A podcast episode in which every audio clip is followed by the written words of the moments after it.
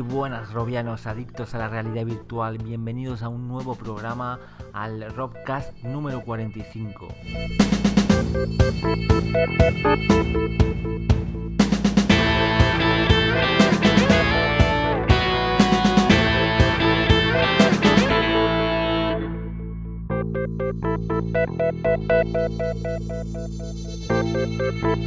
Bueno, pues enero sigue avanzando, ya van quedando menos meses para disfrutar de la realidad virtual en estado puro.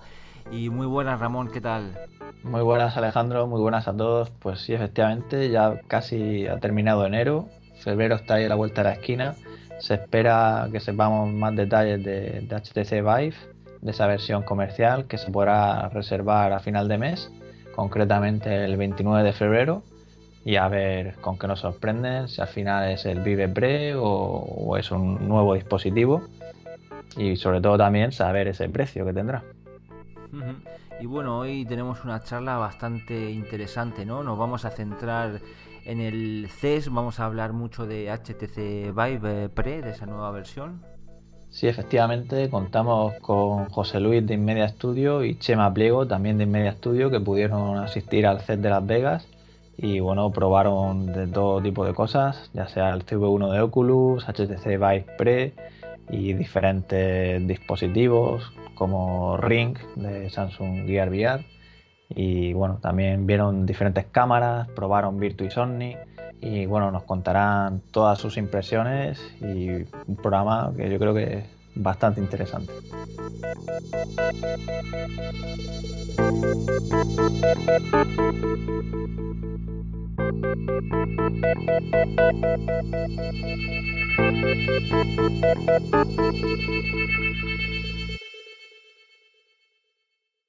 Muy bien, arrancamos ya nuestro tiempo de tertulia y vamos a pasar a saludar a José Luis Navarro, CEO de Inmedia Studio, que repite, por cierto. Muy buenas, José Luis, ¿qué tal? ¿Qué tal? ¿Cómo estáis? Muy bien, aquí estamos. Y Chema Pliego, también de Inmedia Studio. Muy buenas, ¿qué tal? ¿Qué tal todos? Muy bien. ¿Qué tal todos vosotros? Muy bien. ¿Y qué tal, Juanlo? Muy buenas. Muy buenas, Robianos. Encantado de estar aquí. Muy bien, pues antes de empezar a hablar del CES, dado que hace poco fue la precompra de Oculus Rift, pues querríamos saber primero vuestra opinión pues respecto a ese polémico, ese precio que ha dado tanto que hablar y más que nada teniendo en cuenta que muchas personas pues se han sentido defraudadas por, por este alto precio y nada, ¿qué pensáis? ¿Lo veis razonable? ¿Creéis que afectará de manera positiva, negativa, el arranque de la realidad virtual? Y más que nada, sobre todo aquí en nuestro país, en España. Bueno, yo, yo, voy, a, voy, a hacer, voy, a, dar mi opinión. A ver, eh, que en realidad la pregunta es qué es caro o barato y en base a qué. Es decir, precio alto en base a, al bolsillo de todos los innovadores y los early adopters que estamos aquí metidos, que nos pueda llegar o no nos pueda llegar para comprarnos eh, el, cacharrito, ¿no? Yo creo que, los, que, el, que el dinero que, cuestan las cosas, y en este caso el, el precio que le han puesto, eh, es un precio de, arranque que yo creo que casi no tienen ni, más remedio que ponerlo. Eh, todavía falta un recorrido largo en cuanto a contenidos, en cuanto a máquinas que puedan utilizar ese, ese hardware. Y a mí personalmente, el hecho de que la gente se tire del pelo eh, de un producto que podía estar costando entre 300 y 400 a pasar a 600, 700, eh, mucha gente va a decir, no, es que es el doble. Bueno, pues realmente no lo es y es una cantidad que no, yo no soy capaz de decir si salta o baja.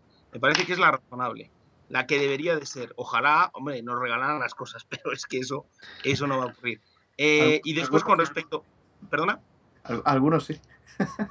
No, hay, una cosa, hay una cosa que es, muy, que, es muy importante y es que em, la adopción no va a venir, o sea, eh, no creo que todo esto influya en si eh, la realidad virtual va a entrar en términos generales en el mundo entero o en España.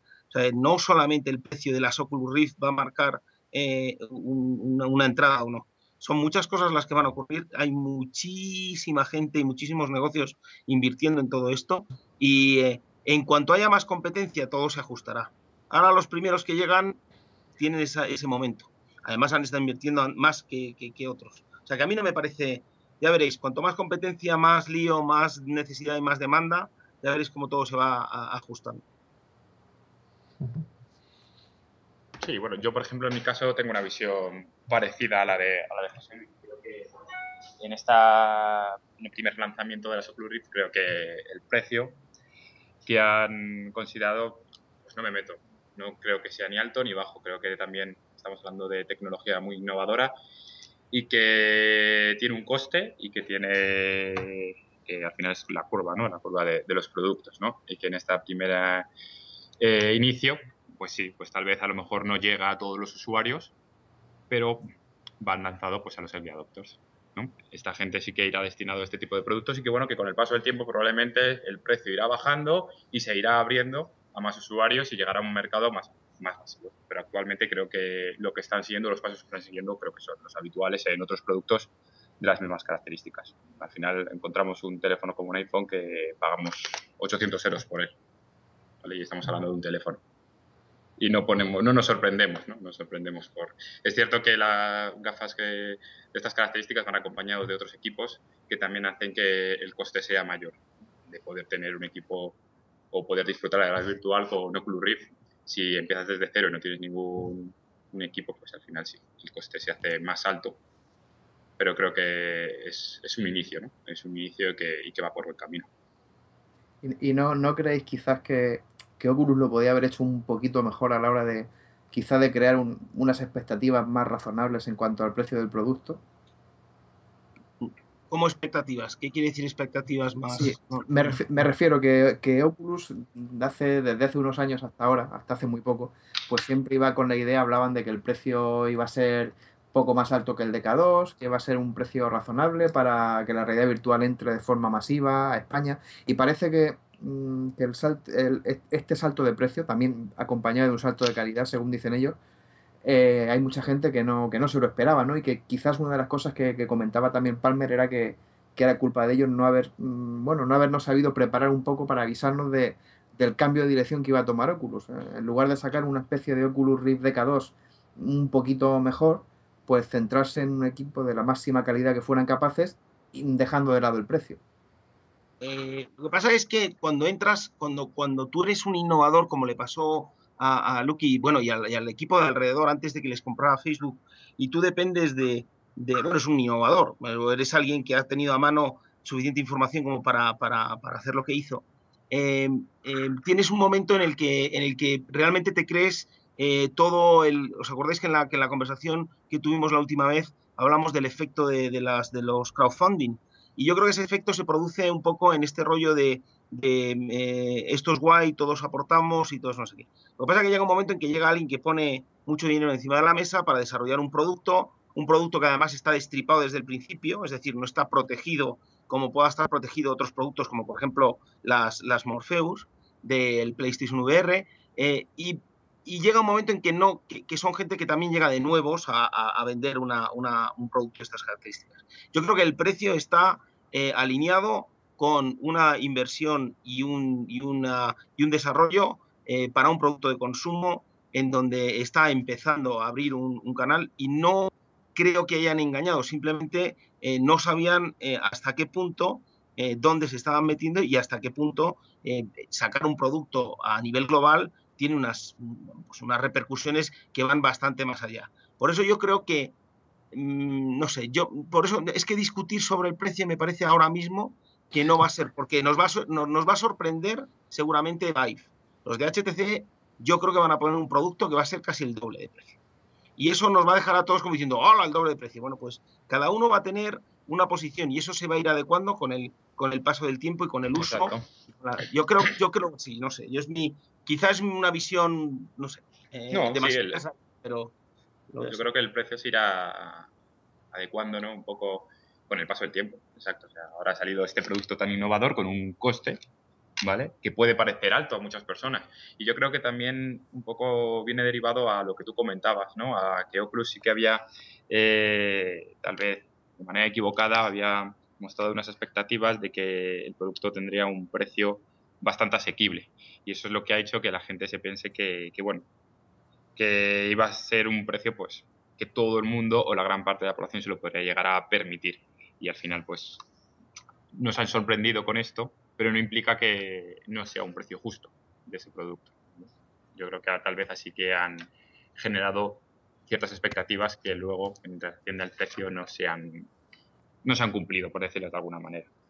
Sí, yo por ejemplo en nuestro foro en Real o Virtual pues hay opiniones mm, para todos los colores, vamos, de que sí, hay gente que sí que acepta que el precio sea justo, que piensan que es lo que, es lo que vale realmente, que incluso lo están vendiendo a coste, hay otros que directamente piensan lo contrario, que, que se han subido a la parra, que han visto que no van a tener competición así a corto plazo y que han disparado el precio, que nos están engañando, que son unos estafadores, bueno, hay de todo yo creo que muchos sí que tenemos claro, por lo menos yo lo, lo, he aceptado, que el precio a mí sí que me parece, me parece que, es el precio que tiene que tener, pero sí que sí que pienso eso, ¿no? Que, que, que, ellos mismos sean todo, todo lo que la tormenta que, han desatado ha sido culpa de ellos, porque no sé, que quizás tenían que haber comunicado desde, desde, que presentaron la, versión comercial en, el, año pasado en, en ¿dónde fue? En, en Los Ángeles, en el E3 Mm, ahí ya, ya tenían el dispositivo diseñado, terminado, ya sabían lo que iba a costar y yo creo que ya en ese momento tenían que haber empezado a, no sé, digamos a dar pistas, ¿no? A decir, bueno, eh, lo que dijimos anteriormente de que nos íbamos a ir a un precio poco, poco mayor que el DK2 va a cambiar, eh, hemos, hemos, decidido darle un nuevo enfoque, esto va a ser un producto totalmente distinto, de mucha más calidad, y quizás si desde entonces hubieran empezado ya a intentar darle un poco la vuelta, no se habrían encontrado ahora con, con, con la, bueno, pues eso, la cantidad de, opiniones dispares de, gente poniéndolos a parir, que eso no quita que aparentemente se esté vendiendo bastante bien.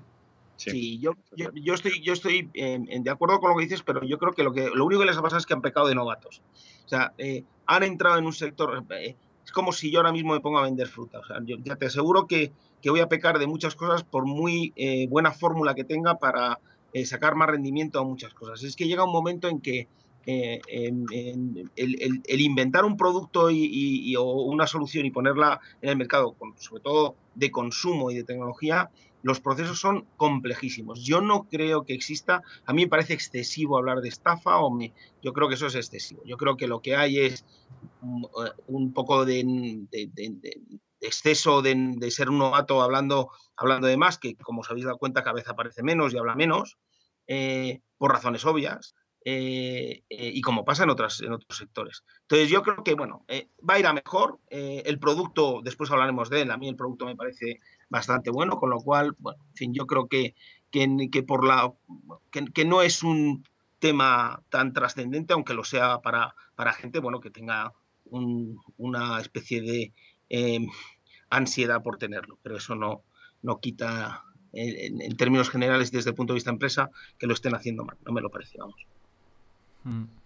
Y por cierto, ya que habéis dicho que efectivamente creéis que el HTC costará bastante más o incluso el doble, como has comentado, tenemos aquí una pequeña porra en Raro Virtual en el podcast. Si queréis dar vuestra vuestra cifra en dólares, la, apuntamos. No sabemos, no sabemos aún la recompensa, pero la, podéis decir. Venga, José Luis, que ¿cuánto eh, Yo digo que va a estar en... Esto es como, venga, eh, 1.280 euros. Digo, perdón, em, eh, dólares. 1.280 dólares, vale. Queda, queda grabado, ¿vale? ¿Y, Chema, qué dices? Mm, mm.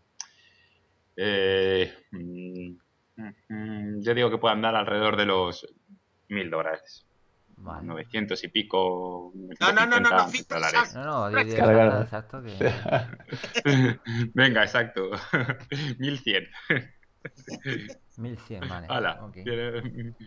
Yo, creo, yo, creo, que dije la semana pasada 999 y después de lo que hemos visto ahora estos días mm, me estoy arrepintiendo. Está ya estoy apuntado, ¿eh? Yo dije... Y, yo dije también. Y creo que me he quedado corto. Yo dije 999 también, creo.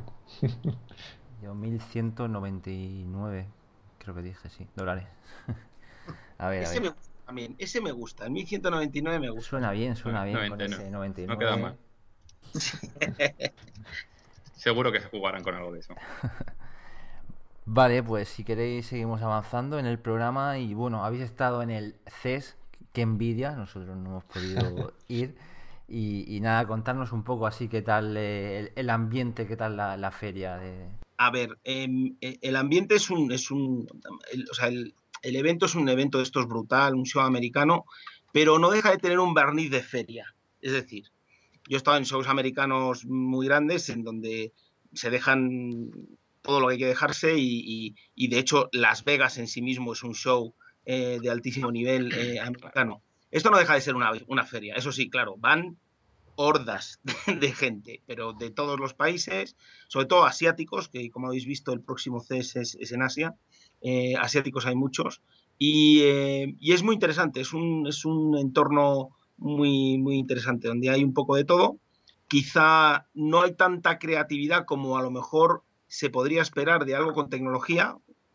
Dos, tres stands, podría decir, podría señalar con, con creatividad. Utilizan siempre métodos muy, muy, eh, muy de toda la vida.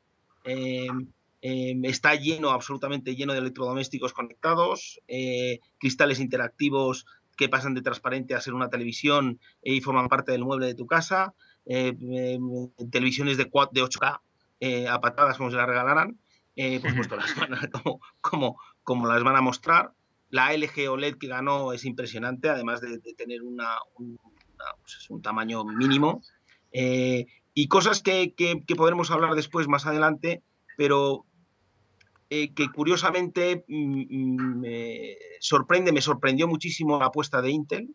Intel iba muy fuerte, muy fuerte, muy fuerte pero en espacio y todo lo que llevaban eran partners, que eso también me gustó mucho. O sea, ellos no eh, llevaban un montón de partners distribuidos por todo su espacio y eso me gustó muchísimo, con un montón de soluciones muy innovadoras. Eh, y después de las, de los, del espacio que más me, me llamado la atención, que no fuera algo relacionado tanto al tema de real o virtual, eh, como podemos estar hablando después, es el, el, espacio que montó Sony, que lo llamaba Life Space UX, que, que era, que era alucinante, una casa totalmente conectada con un montón de cosas muy, muy divertidas y unas calidades espectaculares de sonido y imagen.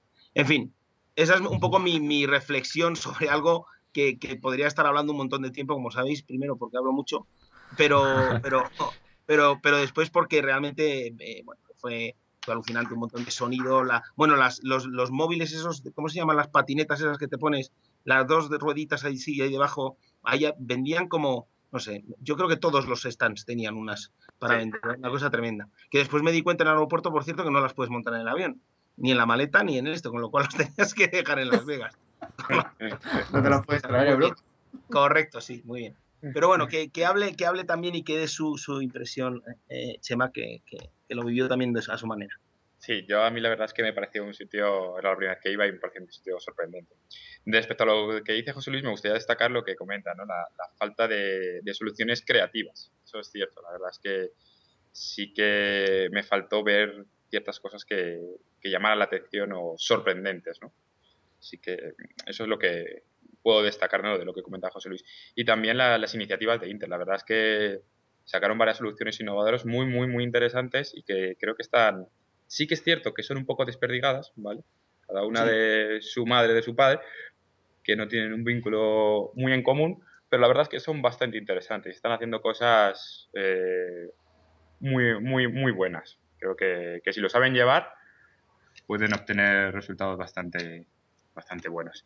Y luego también lo que comenta, ¿no? Lo que comenta José Luis respecto a todo el tema de visual, el tema de las televisiones. Luego sí que vi que la realidad virtual estaba muy presente, ¿vale? En ciertas eh, compañías, No solo las típicas dentro del área de realidad virtual, sino como Kia, ¿vale? U otras empresas que apostaban también por ofrecer soluciones con realidad virtual y atraer a, a los visitantes a sus stands utilizando sistemas de realidad virtual para poder explicar incluso sus servicios. Creo que fue bastante interesante ver cómo la gente, las grandes empresas empiezan a apostar por este tipo de tecnologías también, para incluirlas en, su, en sus stands y, cómo poder eh, ayudarse de este tipo de tecnologías para explicar lo que hacen ellos. Yo tengo curiosidad porque recuerdo que cuando hablamos con Palmer en Gamescom, decía que precisamente la Gamescom era una feria muy grande, incluso más grande que el E3. Y bueno, habéis comentado que, que sí que había bastante gente, pero vosotros me imagino que habréis estado en otras ferias ¿Cómo, ¿A cuál la compararíais? ¿Cómo de grande era, incluso físicamente, el espacio? A ver, físicamente es un, es un espacio repartido, con lo cual es un poco locura. Es, no es la, imaginaros un, un IFEMA eh, de Madrid que tiene un montón de naves, pero está dentro de un mismo eh, espacio que te puedes mover entre nave y nave, pero además de ser naves, tenías también diferentes alturas, diferentes pisos, y después te tenías que mover fuera a, otros hoteles, otros venues que había que, también tenían las mismas configuraciones, con lo cual era un poco eh, eh, estresante el hecho de, moverte, porque además moverte allí parece que todo, o sea, tú sacas, miras y dices, ah, mira, si está el hotel ahí enfrente. Ahí enfrente son, como dicen ellos, 10 cuadras que en taxi tardas casi 30 minutos. Y eso que lo estás viendo, pero o sea, son cosas muy, eh, es todo muy, muy grande. Entonces, la, vida que tienes allí, quizá lo que dice la creatividad, Chema, en la que yo estoy de acuerdo y lo, he expresado, está vinculado a que quien va a esta feria son, no, son, no son ese usuario final del producto. Son profesionales, son distribuidores, son vendedores, son, eh, es gente del propio sector, con lo cual la forma en la que se expresa y se prepara no es un E3, un E3 va directamente prácticamente al, consumidor final eh, y tienes otro tipo de, y seguramente las habrá, habrá ferias muchísimo más grandes. ¿eh? Pero esa es mi impresión. Eh, em, ese es, lo, ese es el, pozo que me ha dejado a mí. No sé si he contestado más o menos a la pregunta, pero ese es el pozo. Sí, yo creo que, que, sí. La verdad es que era un espacio muy, muy grande y, y un poco locura, eso es cierto. El que estuviese ciertas empresas en una de las naves, otras empresas en otra nave, en el que para poderte desplazar de una nave hacia otra, por decirlo de alguna manera, tardarás, pues, andando a lo mejor tardas fácilmente media hora. Y en taxi al final era un jaleo. Eh, las colas para conseguir un taxi, el llegar hasta el sitio, la verdad es que sí que, era un poco caos en ese aspecto, ¿no? Habría que estar muy, muy bien organizados para poder ver, poder ver todo y andar mucho. Estar preparados para andar mucho. Sí, de hecho somos conscientes, por lo menos yo y Chema creo que también, porque lo hemos hablado, somos conscientes de que nos hemos perdido muchas cosas. muchas, muchas. O sea, somos conscientes, lo tienes que aceptar y ya está. Te pierdes muchas. Es difícil descubrir todo. Sí, porque luego empiezas a ver por Twitter, por Instagram y por reportajes que, anda, si esto no lo he visto, ah, esto me lo he perdido. ¿Dónde estaba esto, no? sí, exacto. Sí, sí, sí. Intentar ver todo es una tarea difícil. Muy bien, vamos a pasar ahora a hablar de Oculus Rift CV1, que imagino que lo, lo habréis probado y no sé si lo habéis probado antes, eh, porque se ha comentado que hay ligeras modificaciones, no sé si habéis notado algo y bueno, contarnos un poco en general la experiencia con él. Em, bueno, yo, en un principio lo había probado, eh, eh, bueno, el CV1 no, el CV1 la versión primera, primera, primera no la llegué a probar. La versión, esta versión que, que hemos probado y que la probamos, os he mandado un enlace de, de imágenes, fotos y, fotos en 360, se las he mandado a Ramón, y después las podéis utilizar para, la publicación. Estábamos en una habitación conjunta que había dos sillas eh, y ahí nos sentaron y nos pusieron el mando de Xbox, que es el que, el que va a venir con la, con la versión por lo menos eh, inicial eh, que, se comenta. Em, como no tengo la referencia del CV1 primero, primero que se sacó, no te puedo contar, pero sí te puedo decir que la calidad en general del dispositivo es mucho mejor. Por supuesto, con respecto a la DK2, es mucho más ligero. Eh, apenas se nota que, lo llevas encima, lo cual se agradece mucho porque si vas a estar utilizándolo mucho tiempo, eh, yo ahora que también pues a lo mejor lo utilizo más eh, con, el Project Cars o con alguno de esos que te tiras más tiempo con ello puesto, es más complicado. Y después el, el tema del audio es lo único que, siendo una buena idea y una necesidad quizá el tener integrado el sistema de audio, yo creo que el sistema de audio tiene que ser de mayor calidad y con un sistema de cancelación de, sonido externo para realmente sentir la inmersión. Yo creo que eso es fundamental. Con lo cual ahí, pues hombre, para mí cogea un poco eh, la calidad eh, eh, gráfica me parece que es muy buena, el, todo lo que es el set, todo lo que es el screen door effect ese que se llaman, que yo lo llamo en español, lo llamo visualizar la malla del LCD por el efecto lupa, porque en realidad si no la gente lo del screen door effect se quedan un poco mirándote como diciendo qué me estás contando. Eh, eh, se pierde bastante y depende mucho del juego. Aquí ya el contenido empieza a marcar la diferencia. Cuando te pones If eh, y te pones el Lucky Tales y demás,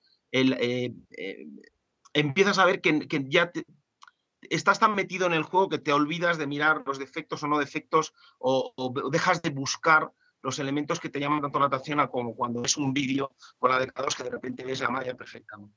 Entonces eso se nota mucho como mejora el FOB es bueno, pero yo creo que fue algo que dijimos los dos juntos, que, sigues viendo un poco la parte de plástico negra de, los laterales. Los bordes de la eh, Sí, los bordes, los laterales realmente, mm. ¿no? Entonces te hace un poco un efecto raro, eh, pero en realidad, en general, mi, mi, humilde opinión es que es un producto eh, que ya empieza a ser un producto para poder poner en el consumo sin lugar a ningún tipo de duda y que, y que realmente vamos a depender ya no solamente de este producto, que es bastante bueno, vamos a depender de los contenidos, claramente. Sí, yo creo que, como comenta José Luis, respecto al tema de ergonomía, creo que lo que es la experiencia de uso, creo que es bastante buena, mucho más ligero, mucho más cómodo, y eso es un punto a favor. Y respecto al tema de, bueno, creo que por parte de Oculus creo que ha sido un pequeño fallo el tema de, sonido. Creo que tiene mucha más importancia, ¿vale? De lo que parece. Y en este aspecto creo que el tema de los auriculares pues deberían de haber sido de mejor calidad y, que tengan eso, como bien comenta, eh, reductores de sonido, cancelador, cancelación de sonido, porque para una buena experiencia que sea inmersiva, el sonido es bastante, bastante importante. Pero luego el, sonido de una, de una, feria también suele ser eh, brutal. Estábamos en, una, estábamos en una habitación cerrada, ¿eh? Sí, sí, ah, en una habitación cerrada, dentro del stand de Oculus y en una habitación de cerrada. que no teníamos el ruido general del exterior. Respecto a la calidad. Lo que decía es muy curioso y me llama mucho la atención, ¿no? Porque también los de Oculus habían insistido mucho, Palmer sobre todo, en que los auriculares eran bastante buenos. Lo que él decía que eran muy superiores a, la media, lo que suele ser habitual, y, presumían mucho, ¿no? Por eso me, choca bastante lo que, lo que me decía de, que es malo directamente la calidad del audio. Yo, a ver, la calidad del audio es eh, eh, aceptable. Tú escuchas bien las cosas y se oye bien, no se oye mal. Pero nosotros que estamos haciendo muchas ferias y, nos movemos mucho, eh, nosotros podemos llevar unos auriculares de, marca bastante decente, incluso unos Sony o unos los que fueran, que sean de muy buena calidad, pero no llevan cancelación de sonido. Y te aseguro que al final la, la, la, la experiencia es bastante diferente. Y te estoy hablando de eh, productos de cierta calidad. Y yo estoy seguro que el, sonido que ha puesto no es malo. Yo lo que estoy criticando es que dentro de que es una buena idea que integras dentro de los cascos o dentro del HMD el sonido, que eso a mí me parece una buena idea, pues no tienes que estar con otros más cables y con un cacharro mm. puesto encima y que además te aprieta y te pesa y no sé qué. Em, creo que tenían que haber puesto el, efecto de cancelación de sonido. Eso es mi eh, humilde eh, opinión, porque además fue algo que me llamó la atención, porque de hecho te meten en un sitio, en, una, en, una, en unas habitaciones muy cerradas para que no eh, tengas el efecto de sonido del exterior. Si hubiéramos estado fuera, yo te aseguro que el sonido, todo el mundo se hubiera quejado del sonido. Porque no, una, de las cosas que siempre, que siempre me ha, chocado un poco cuando los vi los auriculares era que, que, son simplemente estos que se apoyan en la, en, la oreja en vez de envolverla por completo. Correcto, eso es todas las cosas que... Y yo pienso que que a lo mejor habría sido mejor unos más, más envolvente, aunque quizás no sean tan cómodos, pero por lo menos que te aíslen un poco más del sonido exterior. Sí, eso, es así. Tal vez para estar en casa jugando en una habitación, ¿vale? O justo lo que iba a decir. tipo de experiencia, pues es adecuado. De todas formas, puesto que el Oculus Rift lleva micrófono incorporado también, yo creo que el tema de implementarle cancelación de ruido lo podrían hacer incluso por software, ¿no? Se puede, se puede, no lo sé si se puede hacer por software una vez que tienes el micrófono conectado, que se podría hacer. Eh, de hecho, me, eh, una de las, y eso, esto es una cuñita que meto así entre medias, no nuestra, sino de la persona que teníamos enfrente, había una chavala de, creo que era, eh, era americana, me parece, no, o de, o de Inglaterra, que había inventado, se había inventado, había gastado todo el dinero que tenéis, había inventado un sistema de, de audífonos eh, que en vez de cancelar el sonido, al final lo que hacían era, en cuanto escuchaban un sonido, eh, cancelaban el sonido de la música para que escucharas lo de fuera. Era justo lo contrario, ah. y estaba allí la tía haciendo cosas. O sea, al final, todo este tipo de cosas son y todo este tipo de tecnologías tienen que tener una utilidad determinada. Yo eh, me, he imaginado estas aplicaciones jugando en casa y, como bien decís, pues no vas a tener ningún problema, a no ser que suene el no sé qué, a no ser que tengas un hermano que ponga la música alta, a no ser que no sé qué y no sé cuántos pero, pero creo positivamente, desde el punto de vista de experiencia de usuario inmersiva, eh, la cancelación de sonido en el audio, eh, o sea, de sonido externo, de ruido externo, me parece fundamental. Esa es mi opinión, pero evidentemente hubiera costado pues, pues cientos euros más. Es, un tema que la gente además está muy susceptible ya con, con los extras. Y luego ahora, ahora hablaremos de las experiencias que habéis probado, pero en, general el, sonido, las demos estaban compiladas con el SDK de audio de, de, Oculus, había un sonido posicional. Yo creo que sí, yo en, la, en, la, en, el, en el Valkyrie y en el Tales yo creo que sí, porque había una, una había momentos, sobre todo en el juego del, del Lucky Tale, el, eh, oías mucho eh, sonido en, tu, en la parte de atrás tuya, por detrás tuyo. Eh, pero pero vamos, no sé, tú no sé si distinguiste tú. Yo creo que sí, pero tampoco lo puedo llegar a confirmar al 100%. No, no, puedo, no estoy seguro al 100% si realmente era un sonido posicionado o no. Pero sí que me da la sensación de que haber eh, sentido sonidos por laterales y por la parte por la parte de atrás cuando estaba jugando, pero no lo puedo llegar a confirmar. ¿Alguno de los dos lo utilizó con gafas? No. No, no, no, no llevamos gafas Vale, era por saber. Como decía que no había problema por el tema del FOB y tal, por si habéis podido probar. Sí, algo es importante, ¿eh? es bastante importante también. Fundamental. Ese es un sí, bueno, según comentaban, no, no había problema, era mayor. O sea, quiero decir, mayor que la separación, que no influía tanto como con el decado. Sí. Poder, poder utilizarlo Puede ser.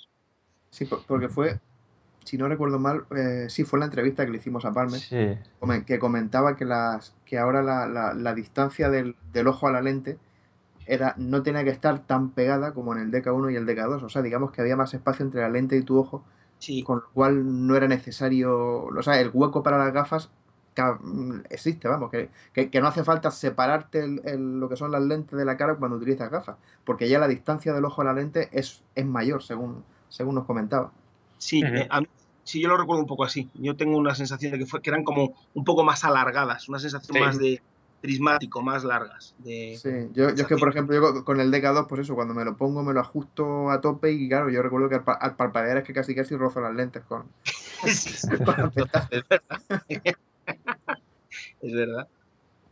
Bueno, pues yo tengo la curiosidad de saber el posicionamiento absoluto, si funcionó bien en todo momento, tuviste algún problemilla, qué, qué tal, qué tal iba. Pues en, eh, en la CV1 eh, había truco, porque al final estabas todo el rato sentado. los juegos, yo cuando he probado el posicionamiento absoluto, los juegos o, la, o, la, o los eh, demos o las aplicaciones que incluso nosotros hemos hecho, se, realmente se, se, medían en cuanto tenías mucho movimiento en, el, en, la actividad virtual eh, o había algún momento de estrés en el que te movías un poco más de lo normal y, realmente es cuando notabas que ese posicionamiento o iba perdiendo incluso el track o, realmente se movía contigo todo el mundo al, mismo tiempo que te movías tú, eh, incluso te salías de la, de la posición del track. No me puse a probarlo, pero me llamó la atención que te pusieran todo el rato sentado y que todo fuera, eh, estaba milimétricamente pensado. No, Mm, en fin, yo creo que, bueno, comparado con otras que ya hablaremos después, eh, eh, yo eh, hasta que no lo pruebe con más, buscando el, fallo, no puedo... Con libertad, tranquilamente. Claro, porque ahí estaba, yo a mí me dio la impresión de que estaba todo mm, muy... Y lo, y lo que, muy rápido. Y lo que probabas no era tampoco algo que te pudiera permitir ver si realmente el posicionamiento absoluto fallaba en algún momento. A mí no me falló, no, no recuerdo una situación de decir, uy, ¿qué ha pasado? Eh, pero después cuando he, leído la, la, pregunta que nos mandasteis me he dado cuenta que, tenía que haber intentado haber sido, haber hecho algún tipo de, de, prueba para ver si fallaba por algún lado, la verdad. ¿Cómo estaba posicionado con Constellation? ¿Lo tenéis muy, muy lejos, muy cerca? ¿Lo tenéis enfrente? Estaba enfrente, yo creo, ¿no? Enfrente, un poquito arriba, porque estábamos sentados y la mesa del... Si veis las fotos que os he mandado, en las fotos, como son 360, os vais a dar cuenta exactamente de dónde estamos, cómo estamos colocados. Con respecto al ordenador, su monitor y el, y el, y el tracker. Porque al final tienes. Estábamos un poquito por debajo, yo creo que del. De la, del yo creo que sí. Pero lo, podíais tocar con la mano. No. ¿No? Vale, No, lo teníamos enfrente, pero. tiene más distancia. Tiene más distancia. Sí, sí, sí, tiene más distancia, claro. Está más o menos bien, bien puesto, sí. Sí, sí, sí. Sí, sí, estábamos en. Ya os digo, miraros las fotos o las subís si queréis sin ningún problema. Y veréis que es un, bueno, estabas en mitad de la sala más. Sí, era un pequeño saloncito en el que estabas en medio. Sentados en un sofá y tenías enfrente de lo que es la pantalla, el tracker. Sí, de 3x3, ¿no? Sí. Vale, y en cuanto a las experiencias, ¿qué, qué probasteis? A ver, tenía, si mal no recuerdo, tenías como ocho opciones, o sea, ocho experiencias que probar o seis. Eh, que venían en una, en una entrada muy cómoda porque eso sí estaba muy bien montado, tenías un salón igual que en las guías, un entorno muy parecido de entrada para lanzar las aplicaciones tipo, tipo Samsung Gear y, seleccionabas la, la, que querías lanzar, lanzabas la, la experiencia y yo elegí eh, eh, Eve Valkyrie, que, es algo que ya había probado para ver qué, sensaciones tenía de, visualización y tal, y la verdad es que es espectacular. la sensación del lanzamiento cuando despegas y la sensación del vuelo es una sensación verdaderamente fantástica, es, eh, está muy bien, muy bien hecho. Eh, el Lucky Tales es, es, el que más, quizá el que más me gustó, porque estuve jugando un rato largo. Em, em, como, como juego de plataformas y como juego que, que, realmente va a enganchar a, pequeños y, medianos, sobre todo a pequeños, yo creo, bueno, y mayores también, pero bueno, sobre todo pequeños. Y después intenté jugar uno que era de Mex, pero que era eh, yo creía que era el, típico de mech que todos hemos jugado en la DK2, que estás dentro del mech, pero no, no era así. Era, un, era un, una especie de mesa mmm, que tenías delante y, y, todos eran miniaturas y jugabas con ellos en miniatura eh, enfrente tuyo. La calidad gráfica era muy buena porque, claro, todo era miniaturizado y lo veías y tal, pero como yo soy un poco torpe para esto, pues al final me, me, me rayé y no me gustó el juego, ¿no? Pero, en orden, eh, quizá Lucky Tales, eh, me parece que se llama así, Lucky Tales o Lucky sí. Tales, o bueno. Y eh, Ed Valkyrie, sin duda, Mex, y ya de repente, Time Out. Me, me, sonó la alarma y nos sacaron a los dos por la puerta. O sea que tampoco te daba tiempo a hacer mucho más. Mucho más. Y Yo, por, por supuesto, ejemplo... no probamos las, las, los touch, ¿eh? o sea que no, no estaban no. ahí, era comando este. No nos dejan probar. Yo, por ejemplo, aparte de. También jugué a la de Edge of Nowhere que en este caso, eh, la verdad es que al principio me costó un poco el tema de, de la jugabilidad, ¿no? Me resultó un poco extraño, ¿no? Eh, moverme y desplazarme, pero al final me, me empecé a, a, picar y la verdad es que a medida que iba pasando el tiempo me iba sumergiendo más en la historia y en, en el escenario y me resultó bastante atractivo. Me, me, gustó bastante, me gustó bastante en ese Yo en ese sentido recuerdo que probé Edge of Nowhere y la verdad es que no me llamó mucho la atención, pero también porque Mm, venía de probar Oculus Touch y claro, final, esperaba otra cosa. Claro. No, nunca me ha llamado, la verdad, el estar ahí sentado. Eh, pero bueno, bueno, entiendo que habrá gente a la que le guste ese tipo de experiencias. ¿no? En tercera persona me refiero. Sí, a mí eso, por ejemplo, al principio me, me chirrió y me costó adaptarme a ello, ¿no? Al, al en tercera persona, ¿no? Al final se supone que, cuando sí, no. utilizas la realidad virtual no puedes llegar a ser no, eres el puedes llegar a ser el protagonista no se puede crear como tú eres el protagonista de esa historia ¿por qué no crearlo no de esa manera. Yo, yo, no estoy diciendo que sea mal juego y tal simplemente que, que no me llama a mí personalmente la atención vale pero otra clase de títulos para para la pseudo vale pues todos no lo probasteis con lo cual pues no, hombre, os podemos contar una cosa concreta del touch. O sea, la, para probar el touch, los, la, los, sistemas te hacían, bueno, además de que te regalaban, si te apuntabas y ya dejabas en la firma allí de que habías estado, te regalaban una camiseta, lo cual me pareció bastante, eh, bueno, estaba bien. Sí, Después te decían que, sí, es un estaba bien. Eh, te decían que si mandabas una especie de foto o una, una especie de, de eh, como, una opinión de la experiencia, la subías en redes sociales, que después podías ser elegido y te llamaban para poder probar eh, las tachas. O sea, esa era la manera. Evidentemente, seguramente hubo VIP y gente que, que tenía algún tipo de, de entrada más, más eh, directa para poderlos probar. Nosotros no tuvimos esa, esa opción ni esa ventaja. Sí, nosotros tuvimos suerte, fuimos como prensa en, en agosto. no, nos colamos.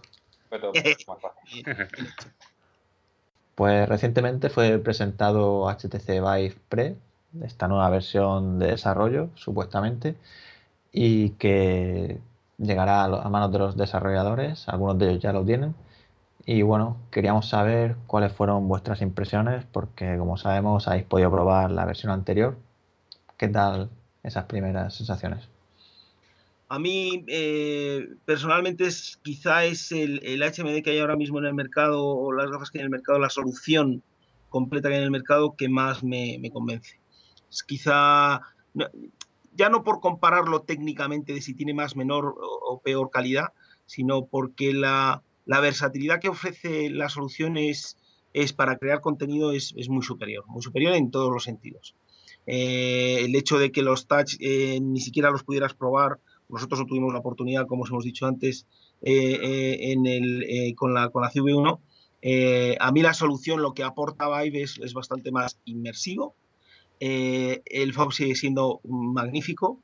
Mm. El posicionamiento mm, sigue siendo de lo mejorcito que yo he probado. O sea, no, pocas veces me, la, las, las, las, las, soluciones que he probado se me han eh, quedado con Vive enganchadas con nada. La verdad es que es, es de una precisión bastante elevada y la calidad gráfica, no sé si es porque los productos que se han hecho o las soluciones que se han hecho, o las demos que estuvimos viendo, eh, pues eh, eh, son de mayor calidad. No sé exactamente cuál es la razón. Ahora mismo no lo sabría definir, pero me, gustan muchísimo más. El sistema de la, de la, el screen door es prácticamente invisible. Yo no lo, no soy capaz de visualizarlo, no me llama la atención, mejor dicho. El posicionamiento, como os he dicho, yo creo que es muy bueno.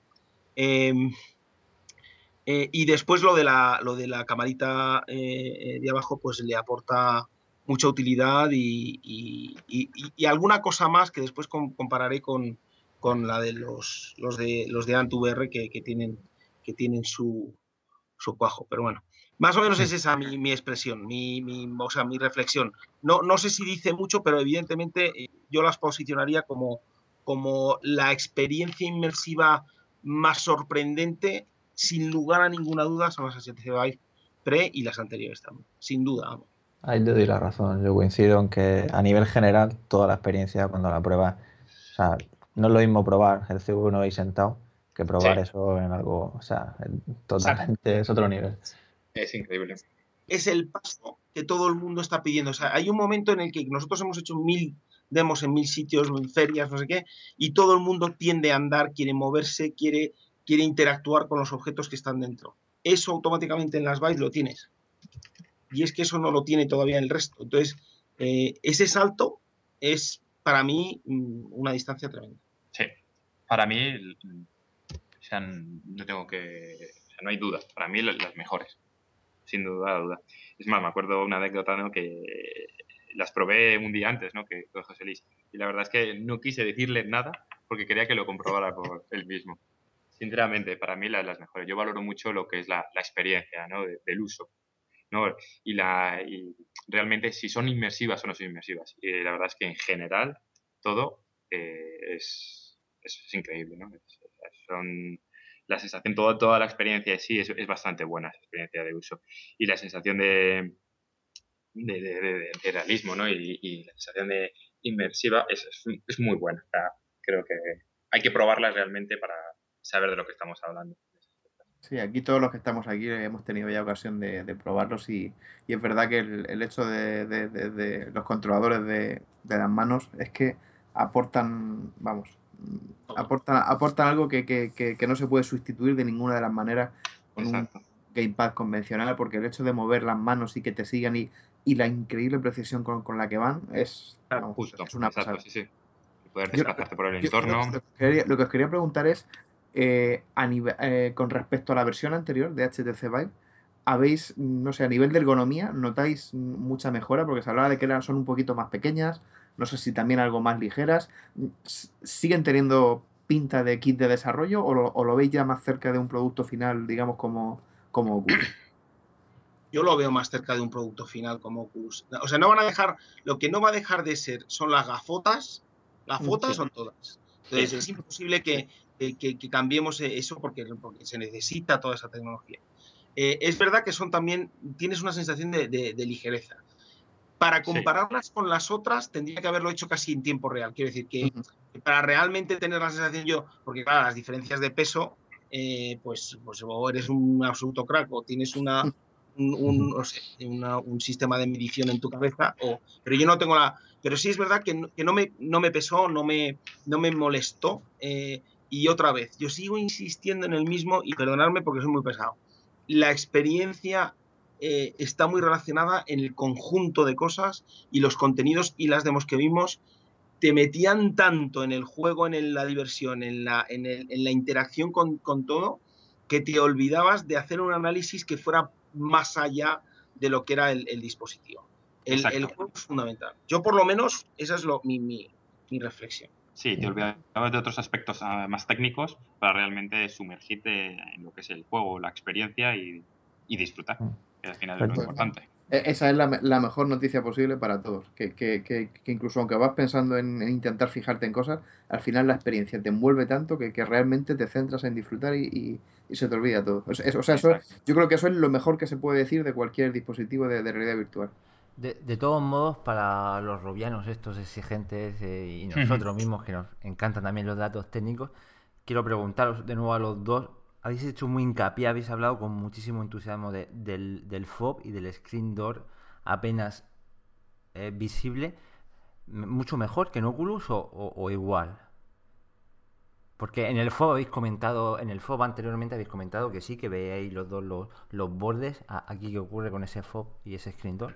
Con, el Vive Pre yo he notado, yo he visto mucho menos la, carcasa del, dispositivo, mucho menos. No sé si es que me he fijado menos o que no me llama la atención. Pero yo creo que está más relacionado con que lo busques, si lo buscas lo encuentras en todos los dispositivos, pero en este caso a mí no me ha llamado la atención, al igual que, otros eh, eh, dispositivos que podemos hablar después, que es que es inmediato el, el efecto el efecto eh, FOB es, horroroso o tienes un, un, eh, efecto eh, porque, las, porque las lentes no son las adecuadas y el, y, el, y el contenido no está adaptado a esas lentes, con lo cual tienes un efecto de, aguas tremendo. En fin, en este caso es ponerte las, ponerte las, las Vive y automáticamente, como decías, coges los mandos y de repente estás ya allí metido intentando interactuar con, con los elementos. Entonces te olvidas Evidentemente, si tú miras y buscas la carcasa la vas a encontrar, eh, pero no es tan llamativo como, como se ve automáticamente en el, en, el Vive. Y, perdón, en, el Cube. En, el Oculus. Mm. Creo que igual que José Luis, la verdad es que cuando te lo pones la primera vez, eh, te empiezas ya directamente a centrar lo que es el, entorno y no se ve, a simple vista no se ve. O por lo menos es la sensación que a mí me dio en ese aspecto. Sin embargo, en, en Oculus sí que lo noté así que lo, noté de, primeras. Es que es muy importante eso que decís de la, de la experiencia. A mí también me pasó un poco parecido en el HTC en cuanto que te dan los mandos, te lanzan unos globos, me acuerdo, estás tan pendiente de interactuar y parece que en el Oculus como estás sentado, parece como que te da tiempo un poquito más a ponerte, vale, que también estoy trabajando, entre comillas, y no sé, es más difícil de pararte a ver todos esos detalles. Es, una cosa que, tanto, bueno, HTC y Valve, que van de la mano, yo creo que lo están haciendo mejor que nadie. Y es el tema de, buscar experiencias que dejen a la gente alucinada. Y quizá ahí yo a Oculus lo veo, no sé, más conservador, más... Siempre me han llamado más la atención las, experiencias que, han presentado los de, los de HTC. Sí, yo, creo que el, peso de Valve eh, en, en, todo esto es fundamental. De hecho, Oculus eh, tuvo la oportunidad de tener eh, el peso de Valve dentro de su, de su negociado y al final, como se portaron como chicos malos y robaron al técnico de turno, pues al final los de Valve se fueron con los de HTC que estaban en el edificio al lado. Entonces, no, realmente es Valve quien está consiguiendo que esto, porque están más vinculados al contenido, como sabéis, basado en tecnología, pero al contenido. Y ahí es donde se nota realmente el impulso y quizá Oculus está más vinculado a un dispositivo que podía ser algo que nos permitía entrar en la realidad virtual y el contenido lo han dejado un poco eh, de lado en manos de desarrolladores. Olvidado no, pero no, no, le han, no, no se han concentrado en hacer algo realmente o, conseguir que alguien le hiciera un producto eh, que le sacara el máximo rendimiento al, al dispositivo. Pero bueno, quizá eso es hablar demasiado, pero bueno, en fin, más o menos. Ya que estáis comparando con CV1 algunas de esas características técnicas, en cuanto a ergonomía, aunque has dicho que necesitarías la versión anterior del Vive para ver y tal, si pesa menos y tal, pero bueno, yo imagino que los probaréis quizá incluso el mismo día, el CV1 y luego el Vive Pre. ¿Y qué notasteis ahí? Porque yo lo, que tengo entendido, por lo menos la versión anterior del Vive, sí que es como el DK2, DK1, te toca la cara al máximo. Es, como un DK2 porque se, te. Bueno, yo hablo también de la versión anterior, ¿no? Que, te, lo, apretabas, se te encajaba en la cara, y por lo que comenta la gente, el, de Oculus es como que te cae por delante, es más como una gorra, no presiona tanto, no sé. Totalmente. Sí, es, más ligero. Sí, sí. Así es. Mucho más ergonómico y. Sí, sí la sensación del CV1 es, es mucho más ligera. Mucho más, en el sentido es que la comparación entre el DK2 y el CV1 hay, en cuanto a ligereza y ergonomía, es muy superior, el, CV1 es mucho mejor. Es como, eh, no sé si habéis probado el, efecto de la de PlayStation, de, la, de las de la PlayStation VR, eh, eh, como te lo colocas como si fuera una gorra, realmente la sensación de no tocarte la cara y todo lo demás hace que tengas una sensación de, ligereza muy superior. Entonces, en, orden de, preferencia, quizá eh, PlayStation VR eh, la que más ligera tienes la sensación, ahora la CV1 y después Vive. Eso sí que lo, pondría en ese orden. Sí. En teoría es un kit de desarrollo. sí. sí. ¿Y qué, juegos o aplicaciones habéis, habéis podido probar? ¿Había demos nuevas? De, de Vive. De Vive, sí. Hombre, de Vive la, me pusieron, a mí me tocó, eh, yo tuve mala suerte porque había uno por lo visto de, de, me parece que de zombies o de tal, y que ese a mí no me tocó. Eh, me tocó el Blue, el de siempre, que, que estaba muy chulo. Eh, eso fue el de siempre, lo de la ballena y demás, que es muy impresionante. también uno muy divertido, muy divertido, que era el de la oficina, que conocía a su, conocía a su creador en, en Los Ángeles en un, una reunión que tuvimos ahí en, en un, tipo divertidísimo. Y era como una oficina hecho en un 3D muy básico pero muy con un grafismo más más como low poly pero pero pero bien hecho y divertido en donde todo absolutamente todo es interactivo y entonces pues ibas abriendo, haciendo copia, hacías fotocopias, ponías una, una taza, te hacía la fotocopia y en vez de sacarte un papel te sacaba otra taza, eh, tenías que hacerte los bonus que estaban detrás, encendías el ordenador por abajo, pero después tenías que poner eh, un, Era muy divertido, todo muy divertido. De hecho, a mí me dijo la chica, ¿por qué no te comes el donut? Y yo el único donut que vi fue el que había en la papelera, cogí el donut, me lo acerqué a la boca, me lo comí y después vomité. Entonces, era, tiene un montón de tiene un montón de cosas muy cachondas eh, y ese me gustó, me gustó mucho. Y por supuesto, el que es increíble es el de, de los robots. El de los robots de Valve, que además son, del juego, del videojuego. Eh, Portal. Sí, de Portal. Eh, es increíble. O sea, esa, esa, sensación, además me recordó una acción, una cosa que nosotros estábamos preparando de una turbina de, aire, que es la misma sensación de estar intentándolo arreglar hacia los lados. La calidad de, esa, de esa experiencia es espectacular. Espectacular. Para mí, esa fue la, vamos, la clave de todo. Muy buena, sí.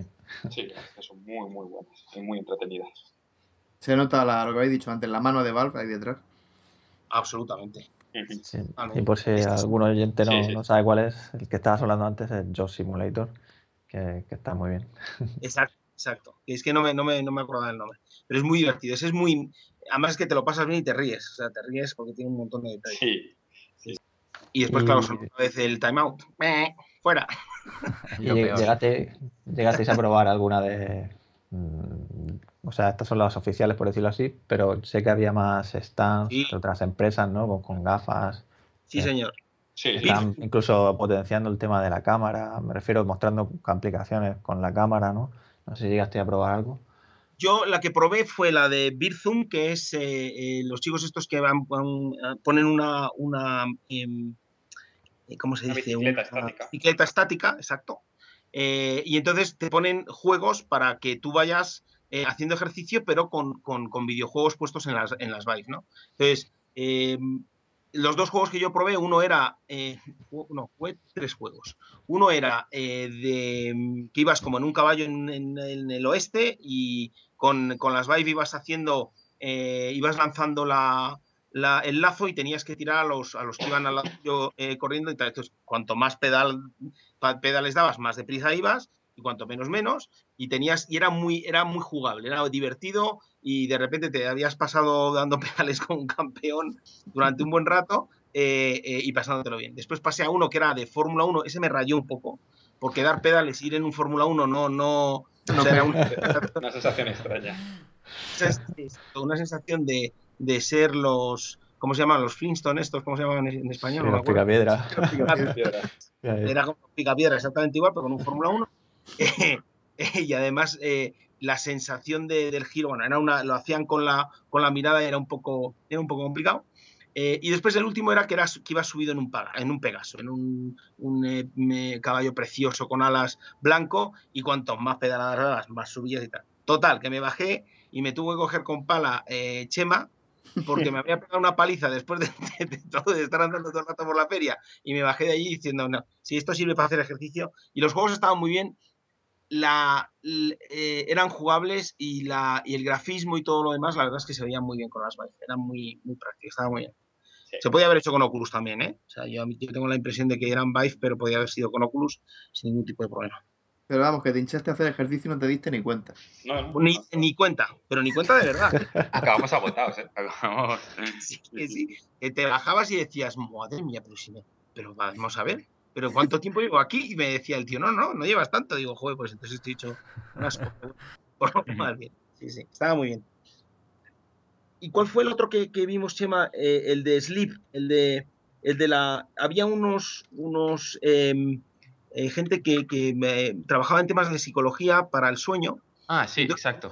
Tenían, una prueba con unas Vive eh, en donde te ponían en un entorno, eh, te ponían las Vive y entonces aparecías en un escenario que creo que está subido por ahí la demo en, en, alguna, en, en VR o en algún sitio de estos, en donde ibas andando por un sitio, entonces te, te, iban a poner los efectos de no haber dormido.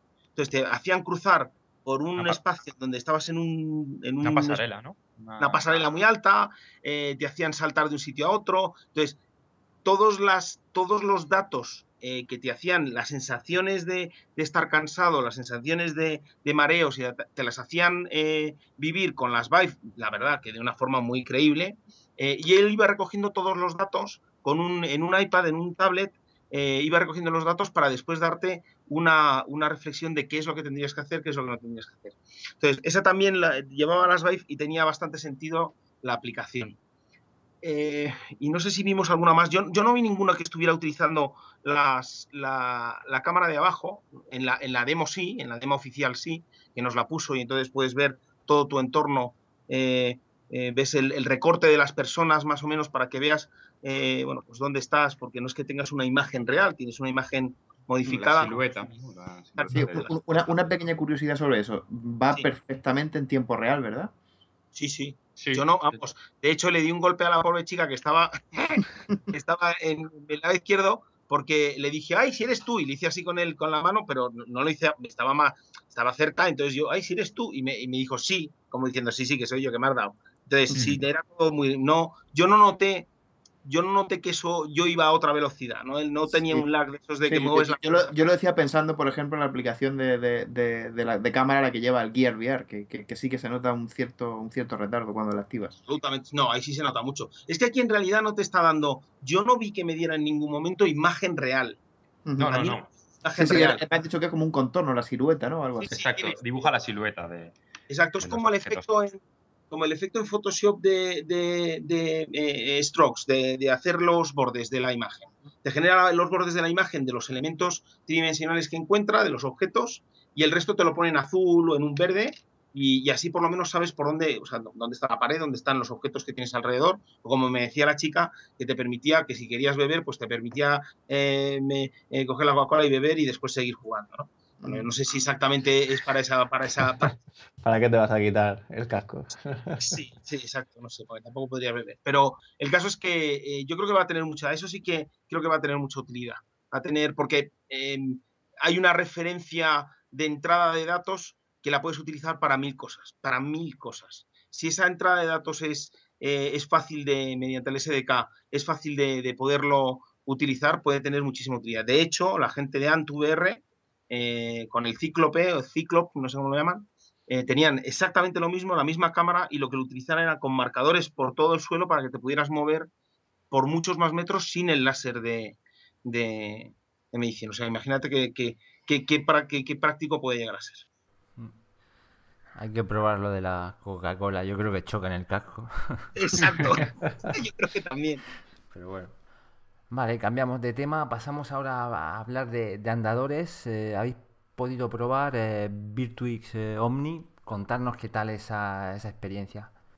bueno, nosotros estamos esperando como locos el nuestro, que yo creo que llegará en, este año sin, sin duda. Además, lo queremos integrar dentro de nuestra cabina de teletransporte para que aquello sea todavía más divertido. a ver. La tenéis que ampliar la cabina, ¿eh? ¿Eh? Sí, sí, ya te La tenés que agrandar un poco, que yo recuerdo que era un poco. Es una, es una nueva, sí, es la versión 2.0, sin lugar a ninguna duda. El concepto de telecabina, o sea, telecabina va a estar el mismo, pero vamos, que no sirve la que tenemos ni, ni, ni vamos, ni por asomo.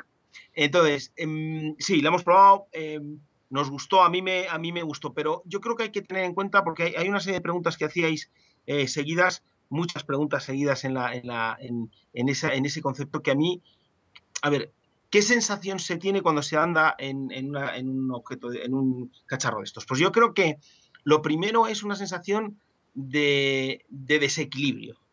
Primero porque aquello escurre mucho, eh, lógicamente, para que te puedas mover. Pero realmente es una forma de andar que no es la, natural. claro. ¿Por qué no es natural? Porque tú te tienes que echar encima del borde que tienes a la cintura Después, adelantar los pies y empezar a andar en el borde de la, de la plataforma, de lo que sería la zona redonda. Entonces, ¿qué sensaciones físicas tiene uno? Pues que como si alguien te agarrara por detrás de la cintura y te tiraba para atrás y tú quieres ir para adelante. Es más o menos esa sensación. Con lo cual, la comodidad es relativa. Y el hecho de estar andando, hombre, eh, pues te pongo un, ejemplo. Yo me siento en el sistema, en el sit de coche de este que tengo con, con eh, y voy sentado dentro, y, dentro de un coche y mi sensación es ir dentro de un coche porque tengo la misma posición que tengo en un coche normal, de real. Pero si yo me pongo a andar, nunca andaría eh, echado con la cabeza para adelante, los pies para adelante y que alguien me agarrara de la cintura. Luego, la experiencia de andar mola, porque te, porque te mueves por el entorno, corres, te mueves, tal. Hombre, necesitas un poquito de. Necesitas un poquito de, hacerte con ello. Pero no deja de ser algo, una sensación extraña, como si te cogieran del estómago para poderte aguantar y después eh, eh, seguir jugando. No sé si esto eh, explica muchas de las sensaciones, pero creo que, como, como decía Chema, y Media Studio se obsesiona con la experiencia de usuario. Y la experiencia de usuario eh, eh, tiene una parte física fundamental, como cuando metemos olores o metemos calor o metemos tal. Entonces, si yo para andar en una plataforma lo que tengo que hacer es tener la sensación de que me dejo caer encima de una cuerda eh, en el estómago y me pongo a andar, pues es una sensación como mínimo extraña. Ahora, ¿funciona? Funciona bien, el posicionamiento es bueno y tuvimos muy mala suerte en una cosa. No tenían el sistema de eh, o sea, los sistemas de tiro que nos dieron, los, mandos de los gamepads que nos dieron para disparar, eh, no tenían el, tracker puesto para apuntar con lo que llevas en la mano, con la pistola que llevas en la mano. Tenías que apuntar con la mirada. Entonces, claro, ahí ya se te hacía un poco... la sensación de disparar la perdías. Exacto. Entonces tenías que mirar, mirar que era hacia dónde ibas y además encima apuntar y, era con lo que disparabas. Con lo cual podías estar disparando hacia atrás, mirando eh, a tu derecha hacia el lado contrario. Y eso es una sensación que otra vez suma la experiencia. Y eso yo creo que es un error. Ellos me pusieron la excusa de que es que había mucho ruido eh, de wifi y de temas inalámbricos, cosa que es cierto, pero eso lo tienes que tener en cuenta. O sea, no, no, es, es exactamente igual que os decía con la, con la Vive Vive te lo pones y flipas desde el principio y la experiencia es global, en términos globales es muy buena. Con el Omni, a mí me mola mucho, te mueves bien tal, pero la experiencia es extraña, es rara. Es, te bajas y bueno, pues había dos que estaban jugando todo el rato, había cuatro, pues dos de ellos estaban jugando todo el rato y no sé, tenían un, pique entre ellos y les veías que ya se movían con mucha agilidad y que ya habían asimilado todo lo que había ocurrido. Bueno, yo me quedo con que, que, hay, que hacerlo bien, que, que tenemos que ir en la línea de lo, de lo que ofrece Valve. Es mi, mi, mi opinión. digamos que el Vive es, te lo pones y es natural empezar a disfrutar de él y esto requiere a lo mejor un periodo de adaptación para, para que tu cuerpo acepte mm, caminar de esa manera, ¿no? Exacto, incluso en la demo te, te, deja la persona que está allí que te ayuda a subir y tal, te deja ¿vale? unos instantes para que, para que pruebes, para que camines y te enseña un poco cómo, cómo tienes que caminar.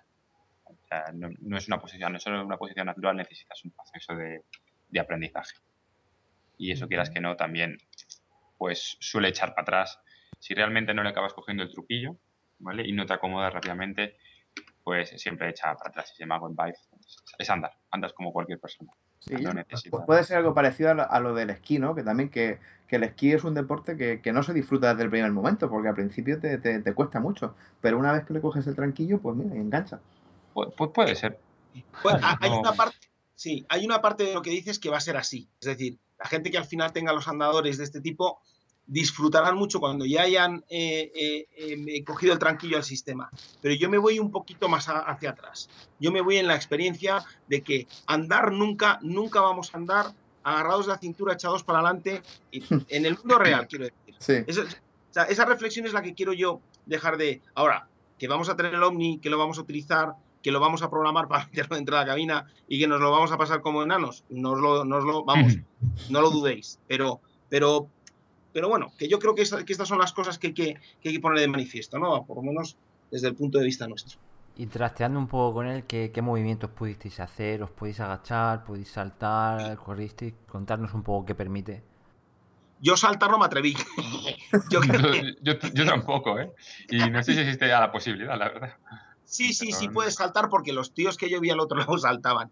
Pero claro, saltar, saltar, eh, eh, hay un, hay como tú estás apoyado sobre el, cilindro que está a la altura de tu, de tu, de tu cintura, eh, aunque está enganchado también, el saltar es un salto relativo. O sea, agacharte, por supuesto que, funciona. Eh, girarte, tienes que aprender a girar porque es como si la, sensación, la, sensación más cercana es como si te metes en una, en una pista de hielo, alguien te agarra de la cintura por detrás y tú empiezas a tirar hacia adelante y a intentar girar y moverte. Pues imaginaros esa sensación de que cuando quieres girar, eh, empiezas a escurrirte hacia los lados, pero tienes que ir al mismo tiempo girándote y el de atrás siempre se queda detrás tuyo tirándote para atrás, ¿no? Pues esa es la sensación física que tienes continua, ¿no? Eh, y bueno, pues eh, mola, porque mola, porque al final yo me divertí pegando tiros, yo no sé cuántos matamos, me parece que me ganaste tú, porque eres un poquito, acertaste más que yo. Pero vamos a dejar. Eh, y, pero, fue divertido. pero, pero, pero eh, esa es la sensación, no sé cómo, cómo explicarlo, ¿no? Quizá esa es la forma más... Esos, movimientos eh, eran analógicos o funcionaba en plan digital como si fuera un gamepad. Me refiero, si movías un paso, se reflejaba tal cual ese paso. yo creo que no era exactamente así. No tenías, tenías una sensación no era una sensación de flotabilidad, es decir, no era una sensación de cuando vas andando con un gamepad parece que eres un fantasma, que vas flotando eh, con el movimiento, como que te deslizas eh, con suavidad y tal. Sí es verdad que tenía sensación de paso, es decir, tenías, yo jugando, cuando yo andaba tenía la sensación de andar, tenía, el, juego estaba hecho para que tú tuvieras... Sí, sí, eso es muy importante. Entonces tenía sensación de andar. Yo ando, pues esto anda. No me deslizaba, o sea, no volaba encima de la plataforma. Y los giros, la verdad es que los giros, a ver, tened en cuenta que el giro de las piernas eh, iba eh, eh, quizá a otra velocidad del giro mío de la cintura y de mi cabeza.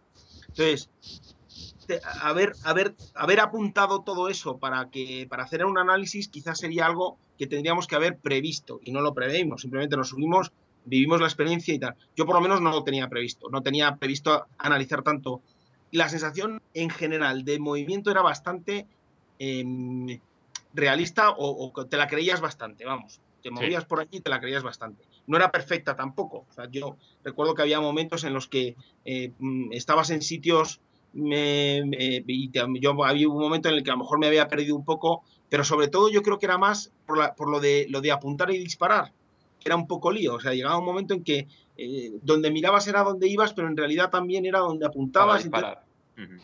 Sí, yo, creo que un producto de esos para que de verdad brille tiene que tener el, lo, que es el, movimiento y, lo y el apuntado tiene que ir desacoplado, porque es que si no, si no es un lío, porque entonces, claro, encima de que, de que ya andas hacia donde estás mirando y apuntas hacia donde estás mirando también, pues al final yo creo que eso, es lo que, lo que le falla. ¿Para qué te daban el arma entonces? Para que pues, pues para, que, para que pulses, para, que pulses para que tengas la sensación. Eso yo creo que lo suyo va, a ser probarlo con controladores de movimiento, porque además lo, lo probasteis con HTC Vive, ¿verdad? Sí, yo lo probé con HTC Vive. Y, no, no, tenían implementado los, los, controladores de movimiento. No. No. Pues una pena. No, no, no, que nos dijo que, o sea, que sí están implementados, que sí, funcionan, pero que en la, en, la, el test no los tenían porque el tema del ruido eh, eh inhalante. Ah, vale, vale. Eso es lo que me dijo, además me lo explicó el tío muy bien. Y, una, una, una, pregunta que me viene a la cabeza, porque recuerdo de haber visto vídeos del Omni y, y, demás. Lo que pasa es que no sé si vosotros ahí lo habéis podido notar con el ruido ambiente, pero eh, la gente comentaba que son muy ruidosos cuando, cuando te deslizas. Eh, sí, eso es verdad. sí. Hace mucho, ¿no? Sí, cuando la gente empieza a caminar sobre él, se nota mucho la pisada. Sí, sí, es, ruidoso. Lo que es el, el, deslizamiento, ¿no? El roce se nota, se, se oye bastante. os, he pasado, os he pasado un vídeo, os he pasado un vídeo de en 360 hecha con la, con la Rico, eh, en donde estoy entre medias de los dos que están jugando, que son de HTC, perdón, de, eh, de Omni, son dos jugadores que están todo el rato jugando ellos para demostrarlo. Y ahí vais a oír, porque además no había, estaba la feria prácticamente sin gente porque todavía no estaba abierta al público eh, y tenían em, y estaban jugando. Entonces ahí sí que podéis tener la sensación de si se oye mucho o no, la sensación de, del, andar, de moverse, de girar. Así, ahí, eh, si, lo, si lo tenéis, y por supuesto lo podéis utilizar sin ningún tipo de problema, independientemente de que salgo yo sujetando la, la cámara como si fuera una vela, pero, pero, el, pero que tiene, que tiene, que ahí sí que podéis escuchar eh, si, si, para vosotros es mucho ruido o no. Yo creo que sí se oye, lógicamente. Sí. No puede ser un plástico con plástico. Por lo menos para mí sí que sí se escucha esa sensación. si estás en una casa o tal, sí que un sonido que, se va a escuchar. Sí, lo, que de lo que esté en la habitación de al lado se van a enterar. Si tienes en un piso. O el vecino de abajo. sí, sí. Y el tema de, esos zapatos, eh, ¿cómo, ¿cómo, iba? ¿Había de vuestra talla? O ¿Qué os parece eso? Vosotros habéis jugado a los bolos, ¿no? Sí, sí. es exactamente igual. O sea, este es exactamente igual que el zapato de los bolos, pero eh, bueno, pues gris. Y eh, nosotros tuvimos de nuestra talla. Eh, bueno, el primero que me dieron a mí, mm, más o menos podía entrar, me podía echar la siesta dentro. Entonces le dije que no, que, no, que ese no era mi tamaño. Pero después me pusieron uno que sí que entraba. Es cierto que no creo que vayan a tener o sea, al final sacarán, pues eso, ¿qué pasa con este tipo de productos? En cuanto entran en el consumo y son productos masivos, pues salen fabricantes de zapatos para no sé qué, que no son los de Omni. Eh, que salen los tíos que, te, pues, que, las zapatillas que tengas de no sé cuántos le puedes poner el, material para que te puedas deslizar. O sea, al final todo esto se irá eh, centrando en el uso y en, la incorporación de nuevos, de nuevos agentes que, le ven una, posición y una salida eh, absolutamente natural. Aún así, yo me fueron cómodos, yo estuve cómodo, andé bien, se deslizaban bien, y eso que ya llegamos, yo creo que fue el último día ya de, la feria y ya estaba desgastado el, sistema, y los zapatos están, y la verdad es que a mí me dio una sensación bastante, bastante buena. Sí, la verdad es que eran cómodos, la verdad es que respecto a eso sí, que no. Era muy sencillo. Sí me gusta porque me quedo con un, con un mensaje positivo sobre el OVNI, porque es una de las cosas sobre las que más, más dudas tenía, ¿no? Porque veo los vídeos, me atrae mucho, me llama la atención, pero no, no terminaba de, verlo claro y me, y me alegra que me, que me transmitáis un mensaje tan, tan positivo sobre, sobre este dispositivo. Lo que pudisteis probar eh, era la... que recuerdo que estaban haciendo un campeonato de precisamente eso, de una especie de shooter o algo así. Eh, el y... ¿Cuánto, cuánto, rato estuviste jugando? Una partidita muy corta, no sé cuánto. Bueno, cinco minutos, cinco o seis minutos. Si llega. a mí se me pasó muy corto, la verdad. Está grabado, está grabado. A ver, es que también tuvimos. Eh, sí, sí, la verdad es que. Si, la pregunta viene por saber cuando bajasteis, si notasteis un cansancio excesivo, no sé, por saber esa sensación, ¿no? No, no, no, no, no. En el Beer Zoom sí. En el que me recomiendo medio mundo, sí, pero en este no. No, en este no, yo no, yo la verdad es que no tuve ningún cansancio. Es que te das cuenta que estás apoyado, de verdad, ¿eh? estás apoyado con el cuerpo encima de la, de la, de la, del anillo eh, de la cintura. Estás apoyado, entonces, es verdad que tú te puedes cansar moviéndote, moviendo las piernas, pero, pero no, no, es un, no es un cansancio de subir una colina, bajarla y no sé qué. No, no. Estás, hay mucho apoyo, con lo cual tienes un, descanso. Yo no sé hasta qué punto, eh, bueno, se habría que hacer una prueba. Ibais, ibais paseando, llegasteis a sprintar, a correr. Mm, Eh, no, yo hubo un momento que sí, yo, yo, hubo un momento que intenté, que intenté correr. Lo que pasa es que tienes que tener un poco más de, de, de, entrenamiento. O sea, es fácil hacerlo funcionar, pero ponerte a hacer virguerías ya tienes que mm, tener un poquito más de habilidad y más tiempo. Virguerías, ¿no? Correr. Sí, yo eh, sí. Y además es que tengo un problema de inercia que se llama, ¿no? Es decir, es un poco más grande que, que Chema. Chema debe de pesar la mitad que yo. Entonces, mi inercia es otra. Entonces, es complicado. Es más complicado. Moverte es complicado. Yo sí que intenté correr y la verdad es que, bueno, pues lo conseguí un poquillo, pero eso de sprintar no, no, no. Por lo menos eh, la primera vez que lo pruebas es complicado. No sé si ya a medida que lo vayas probando y vayas cogiendo un poquito más el tranquillo, a lo mejor resulta mucho más, más fácil. Pero, era vuestro... tampoco te sientes seguro, también es cierto. Los chavales que... Sí, sí, los chavales que lo estaban probando, que estaban todo el día jugando y que tenían un campeonato entre los dos y qué tal, esos les ves y les ves eh, correr. Sí, es, moverse muy deprisa. sin ningún tipo de. O sea, no están pensando, están solamente moviéndose rápidamente como si estuvieran metidos en el juego, pues no sé, en un juego de estos de láser tal. Pues lo mismo. Mm. Quería decir que era la primera vez que probáis un andador o habéis podido probar algún otro modelo. Yo he probado el, de, ¿cómo se llama? El que llevaron la gente de los amigos nuestros de Vision en Enficot, el, el With Dish, que es, que es un andador de esos más sencillos, más simple, eh, que te ponías unas zapatillas también, que en vez de ser toda la suela de, de, plástico deslizante, eran como unos taquitos de plástico deslizante y toda la barra donde te sujetabas era de una, una especie de tubo eh, de PVC eh, negro, pero, pero muy ligero, o sea, vacío, y lo mismo, o sea, yo cuando me subí en el, en, la, en el este, la verdad es que la sensación de hielo era de, bueno, que te podías ir al suelo como un campeón en cuanto te despistaras. Ahí la sensación de andar era más andar, porque ibas como en un andador de cuando eras pequeño, que te apoyas en el, en el soporte ese negro y andas y te deslizas, pero casi, casi andas sin levantar los pies casi. O sea, es como una especie de sensación de, de ir deslizando eh, como si, los pies sin levantarlos del, suelo, con lo cual también tenías quizá más cansancio eh, y otra sensación, pero, pero también me gustó, ¿eh? lo que pasa es que claro, es otra cosa que no, quizá no se puede comparar del todo. Y después nos quedamos con las ganas de probar el otro que os dijimos, es que estaba, estaba no funcionaba bien, además de que era un armatoste gigantesco.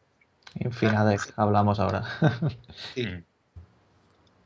Sí, no, la verdad es que es grande y tal. Y, bueno, yo lo que quería preguntar ahora es si creéis que este tipo de aparatos pues llegarán a, las casas ¿no? de, todo el mundo o, más bien será algo, pues bueno, para gente que, le guste demasiado y se quede solo en, eventos, ferias. ¿qué, creéis? Yo en mi caso, eh, por lo menos en el mercado español, tengo ciertas dudas de que llegue a, a la casa de, de la gente, por el tipo de viviendas en las que, las que vivimos, ¿no? que son, pisos, son más pequeños y tal vez tener un aparato de esas características pues requiere tener otro estilo de vivienda. Creo que a lo mejor para eventos o espacios de entretenimiento sí que lo veo más salido, sí que lo veo más, más factible. Aparte que tampoco es un dispositivo económico precisamente. No. Es otro factor también importante es que es, que es la suma. ¿Os acordáis que en la última, eh, eh, que en la última vez que hablamos en, un podcast hablamos de, lo que podía llegar a ser eh, la entrada de todas estas tecnologías en, el, home, en la casa?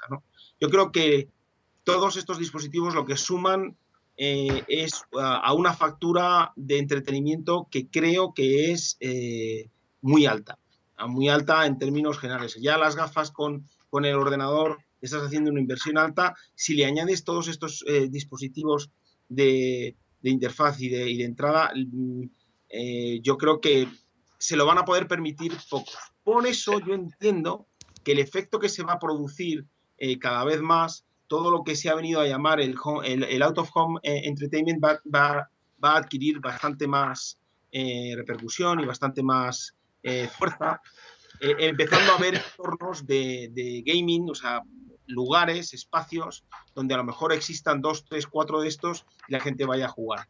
Yo creo que eso es lo que realmente puede llegar a pasar, independientemente de ferias, de empresas y de servicios para tal. Pero yo, yo lo veo más así. Quizá a lo mejor eh, no sé, me columpie y dentro de unos años todo se ponga a un precio relativamente em, eh, asequible, que esa sería la razón por la cual la gente lo podría adquirir. Pero creo que lo que dice Chema del espacio es otra de las características, que aunque no es gigante, ¿eh? porque tampoco es que sea gigante, pero no deja de ser un espacio, un tamaño ya un poco... Sí, bueno, yo creo que similar ¿no? al que tenga una bicicleta estática o, una, cinta de andar o de correr, ¿no? Algo así. Sí, sí. Sí, yo diría una, cinta de, correr. Sí, igual que hay, quien quien las tiene en los pisos, pues sería algo parecido.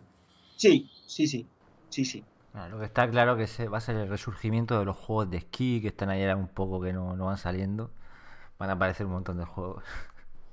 Claro, sí, surgirán. Eh, yo el otro día no sé quién me pasó un vídeo de un de una plataforma que había tres personas esquiando en una misma plataforma que era una especie de, exactamente, una especie de, de barrera que iba moviéndose continuamente y ellos miraban de frente y tenían proyectado como si fueran eh, deslizándose por una. Yo creo que todas esas cosas van a abrir lo que, lo que abre desde luego el camino es a, hacer un montón de soluciones para moverte de un lado a otro y para, y para, pues para disfrutar de lo que es moverte por el entorno virtual, que es lo que todo el mundo empieza a hacer nada más poner unas gafas. Todo el mundo empieza a andar. Todo el mundo quiere. sí, sí, todo el mundo. Y cuanto más pequeños, más. Enseguida empiezan a andar por el, por el sitio. Ay, yo quiero ir para allá. Todo el mundo. Todo el mundo. Bueno, ya hablamos ahora también de, otro tipo de dispositivos, como es el caso de Aven Glyph, que viéndolo visualmente, pues la verdad es que recuerda pues, unos cascos de audio normales, ¿no? Mm, contarnos un poquillo qué utilidad, o, bueno, qué utilidades le veis, qué fue lo que pudiste probar, qué tal, qué tal va. Yo creo que la que es una em, e, e, es un retroceso con respecto al, avance tan tremendo que ha tenido inmersivo las, soluciones de, Oculus, de Vive y todas las demás. Eh, en realidad es como los primeros, los primeros eh, FPV que había para, para eh, manejar radiocontrol, que son unas gafas en donde tienes, ves lo que, una, cámara. Es como si yo le, para explicarlo en viva voz es como si eh, coges un tetabric ahora mismo, eh, vacío por supuesto, eh, le pones el, le pones el, al fondo del tetabric, le pones el móvil y miras desde el otro lado. Esa es la sensación de ponerte unas glyph. Es decir, no, son inmersivas, la calidad es la que te pueda dar un, móvil puesto a una distancia de eso, de un palmo de, la cara, y no tienen ninguna otra aplicación que sea realmente pues a lo mejor gente que quiera ver películas de vídeo, pero es que con, otras soluciones, vamos, ver una película de vídeo con una Samsung Gear es infinitamente más inmersivo y mejor, y se ve muchísimo mejor, incluso puedes verlo en 3D eh, que, las Glyph. Las Glyph es como los productos que había antes de que salieran las, las Oculus y demás, los de Bufix, Buzix ha tenido un montón de productos de estas características y nosotros teníamos alguno, que eran pues eso, sistemas de, para ver, para ponerte dos pantallitas eh, RGB en cada ojo y que pudieras ver más o menos algo en estereoscopia y lo vieras a una distancia. A una distancia eh, tal. Lo cual, bueno, además había no solamente las Glyph, había, estaban las Buzix también que las te, las te las ofrecían y había unas, tenían un stand unos, unos asiáticos que no me acuerdo del producto, lo he intentado buscar, pues tengo las fotos, pero no tengo el producto, pero no te puedes imaginar el stand que habían montado solamente con eso. Y el producto la gente se le quitaba las gafas y decían, ¿y esto? Pero yo no voy a ir con esto por la calle, o no voy con esto en el autobús, o no voy a ir con esto. La gente no entendía, después de haber visto todos los productos, no entendía esto. Entonces yo a mí la verdad es que me lo puse un rato y me levanté y le dije muchas gracias, hasta luego Lucas, y, ahí, se, ahí se quedó. Pero hay una diferencia, me imagino que la ergonomía sería buena, ¿no? Si no ya. Eh, a ver, la ergonomía, sí, hombre. es una, diadema.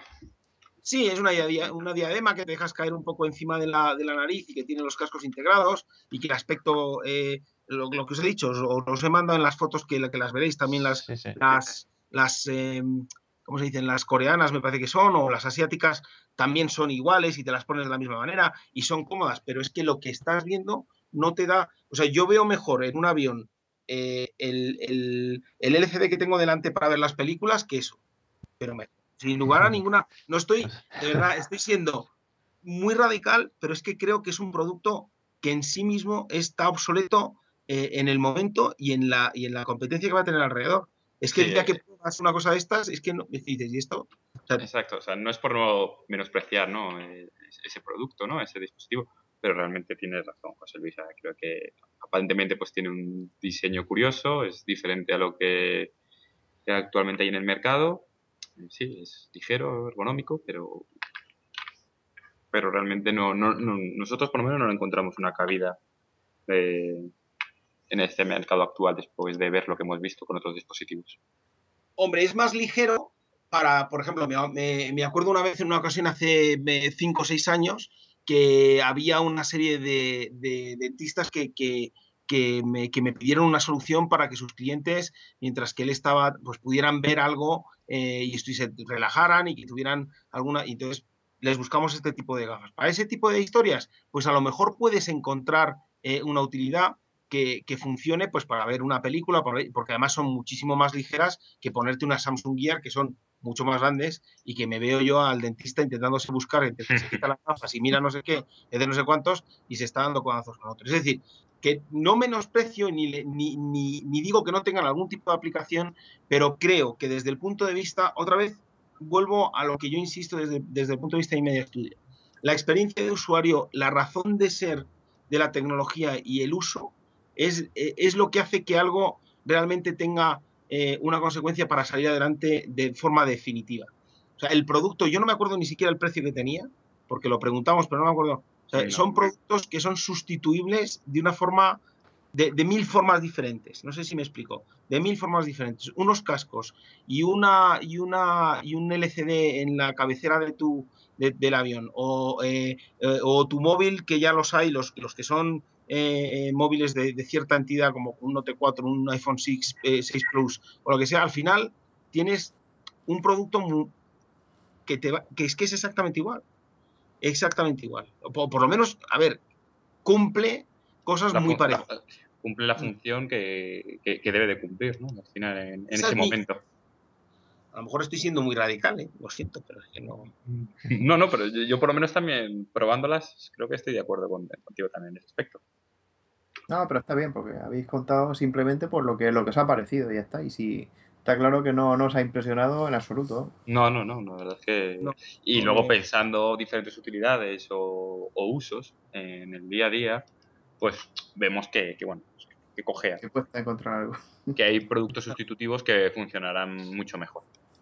Claro, es que, es que, es que cualquier solución de, por ejemplo, I'm Cardboard, de, que son ahora mismo ya de plástico y están bien hechas, e incluso, creo que va, las de las de las Go de, de, de con un móvil, ya lo tienes y, es, que es que es muchísimo mejor eso que ninguna otra solución, muchísimo mejor, muchísimo mejor y mucho más barato, muchísimo más barato. Ya que habláis de, de Gear y tal, os quería yo preguntar por, por Ring, este sistema de, de control, bueno, estos controladores que, que están trabajando para guiar VR y que sé que probasteis y bueno, queríamos saber pues qué os parecieron y si os pues, explicaron cómo funcionan de cara a si es un sistema óptico, así tipo Leap Motion o utiliza algún tipo de infrarrojo o incluso parecido a, lo que hace Racer Hydra. ¿Qué nos, ¿Qué nos podéis contar? Pues primero que estamos obsesionados con eso, con lo cual nos intentamos ver todos los que había por el, por el camino eh, y, y, tengo que reconocer que la que la que me nos sorprendió. ¿eh? Eh, estaba, por supuesto, el que has comentado que se llamaba Ring, ¿no? sí. Ring. Dentro del, del, Samsung Labs de, de, Samsung estaban unos, unos chavales que tenían esa solución y que ellos mismos nos dijeron que en absoluto iba a salir. O sea, que lo más probable es que no saliera el producto al mercado.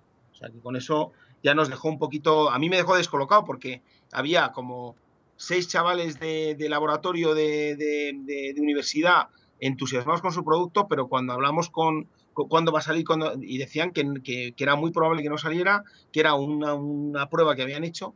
Y después la verdad es que precisamente ese, de todos los que probamos, quizá ese es el que menos me convenció. Tenía una, tenía cierto, ¿cómo lo puedo expresar? No era preciso, no era, no era el, más preciso de todos. No, no, me, no me convencía la sensación que tuve, no, no, tenía tanto acierto como tuve después con el uso de otros. Por ejemplo, me gustó mucho uno que se llamaba Indotrack, eh, Indotrack acabado con Q, ese me encantó.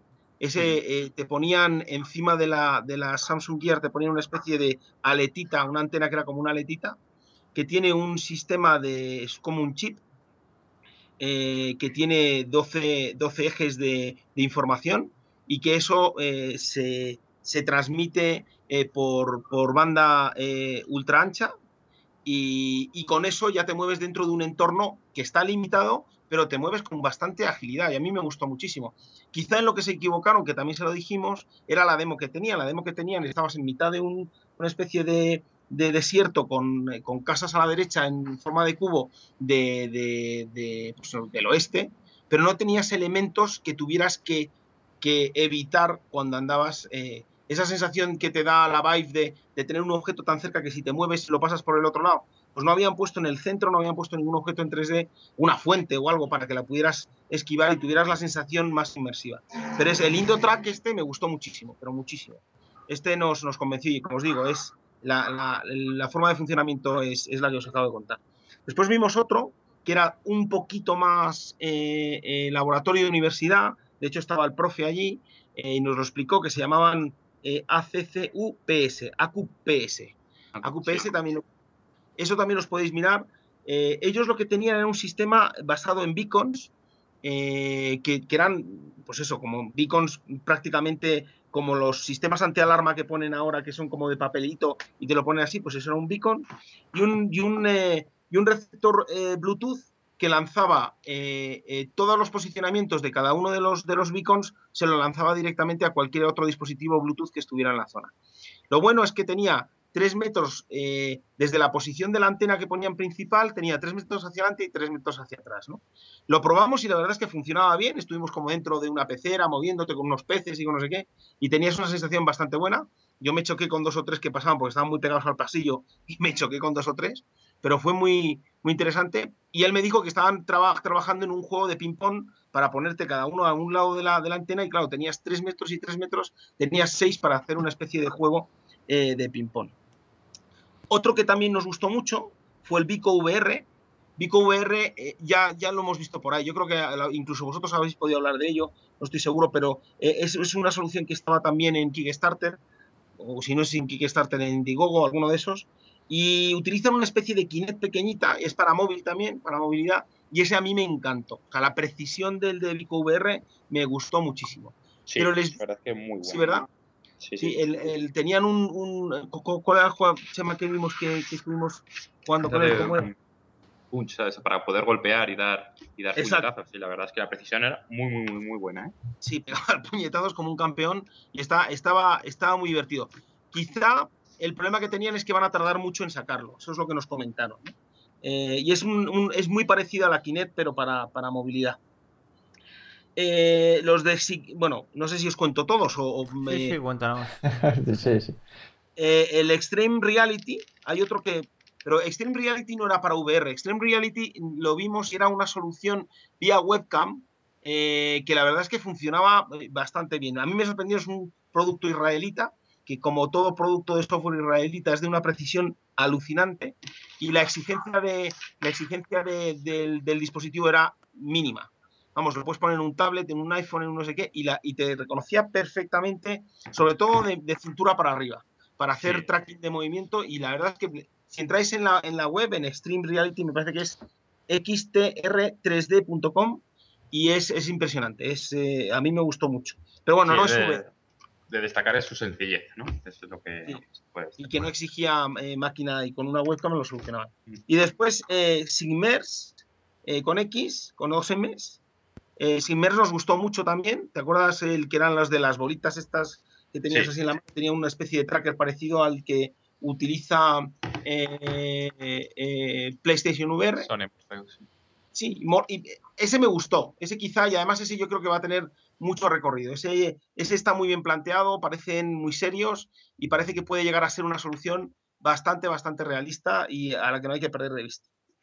Y después lo último que probamos así de tracking eh, o combinación de tracking con VR y demás fue en Intel lo de el, móvil ese de RealSense que habían metido dentro de, habían hecho un móvil RealSense que metían las dos, las dos eh, eh, cámaras en la parte delantera y dar. Y si os digo la verdad, mira que a mí la solución de Intel RealSense me gusta mucho, ese es el que menos me gustó de todos. No, me, no, o sea, no entendía realmente cómo funcionaba. Era una especie de, de juego que me habían puesto que no sé, no, no funcionó muy bien, había mucha interferencia y no, y no me gustó. Mm. Pero esos son los Tracking Mobile. No sé si tengo, si me quedo, me dejo alguno, Chema. Em, que yo recuerde, creo que no. Que yo recuerde, creo que no hay ninguno que, que los hemos probado. Yo creo que no, no. No hay ninguno. Estamos estoy repasando fotos y tal que estuvimos haciendo y no hay ninguno que, creo que hemos Aquí la verdad es que habéis comentado bastantes cosas y bastantes soluciones de cara a dotar de lo que llamamos posicionamiento absoluto en teléfono móvil o ya sea guiar VR. Y luego estamos hablando también de lo que es Ring, que a fin de cuentas son unos controladores, ¿no? Es que en este caso creo que no, no brinda posicionamiento o no, o al menos no lo que es que como tampoco hay información oficial. No, no lo brinda. No, no, no tienen otro, otro uso otro uso completamente diferente y de hecho ya te digo no fue una experiencia eh, bueno también creo que afectó el, eh, la demo, ¿no? La, la demo que vimos. Era esta de, de, Iron Man, ¿no? Que, o algo así, ¿no? Que, que ibais volando, ¿puede ser? Íbamos volando, sí. Sí, teníamos que ir disparando con, con, los controladores y tal, y la verdad es que no...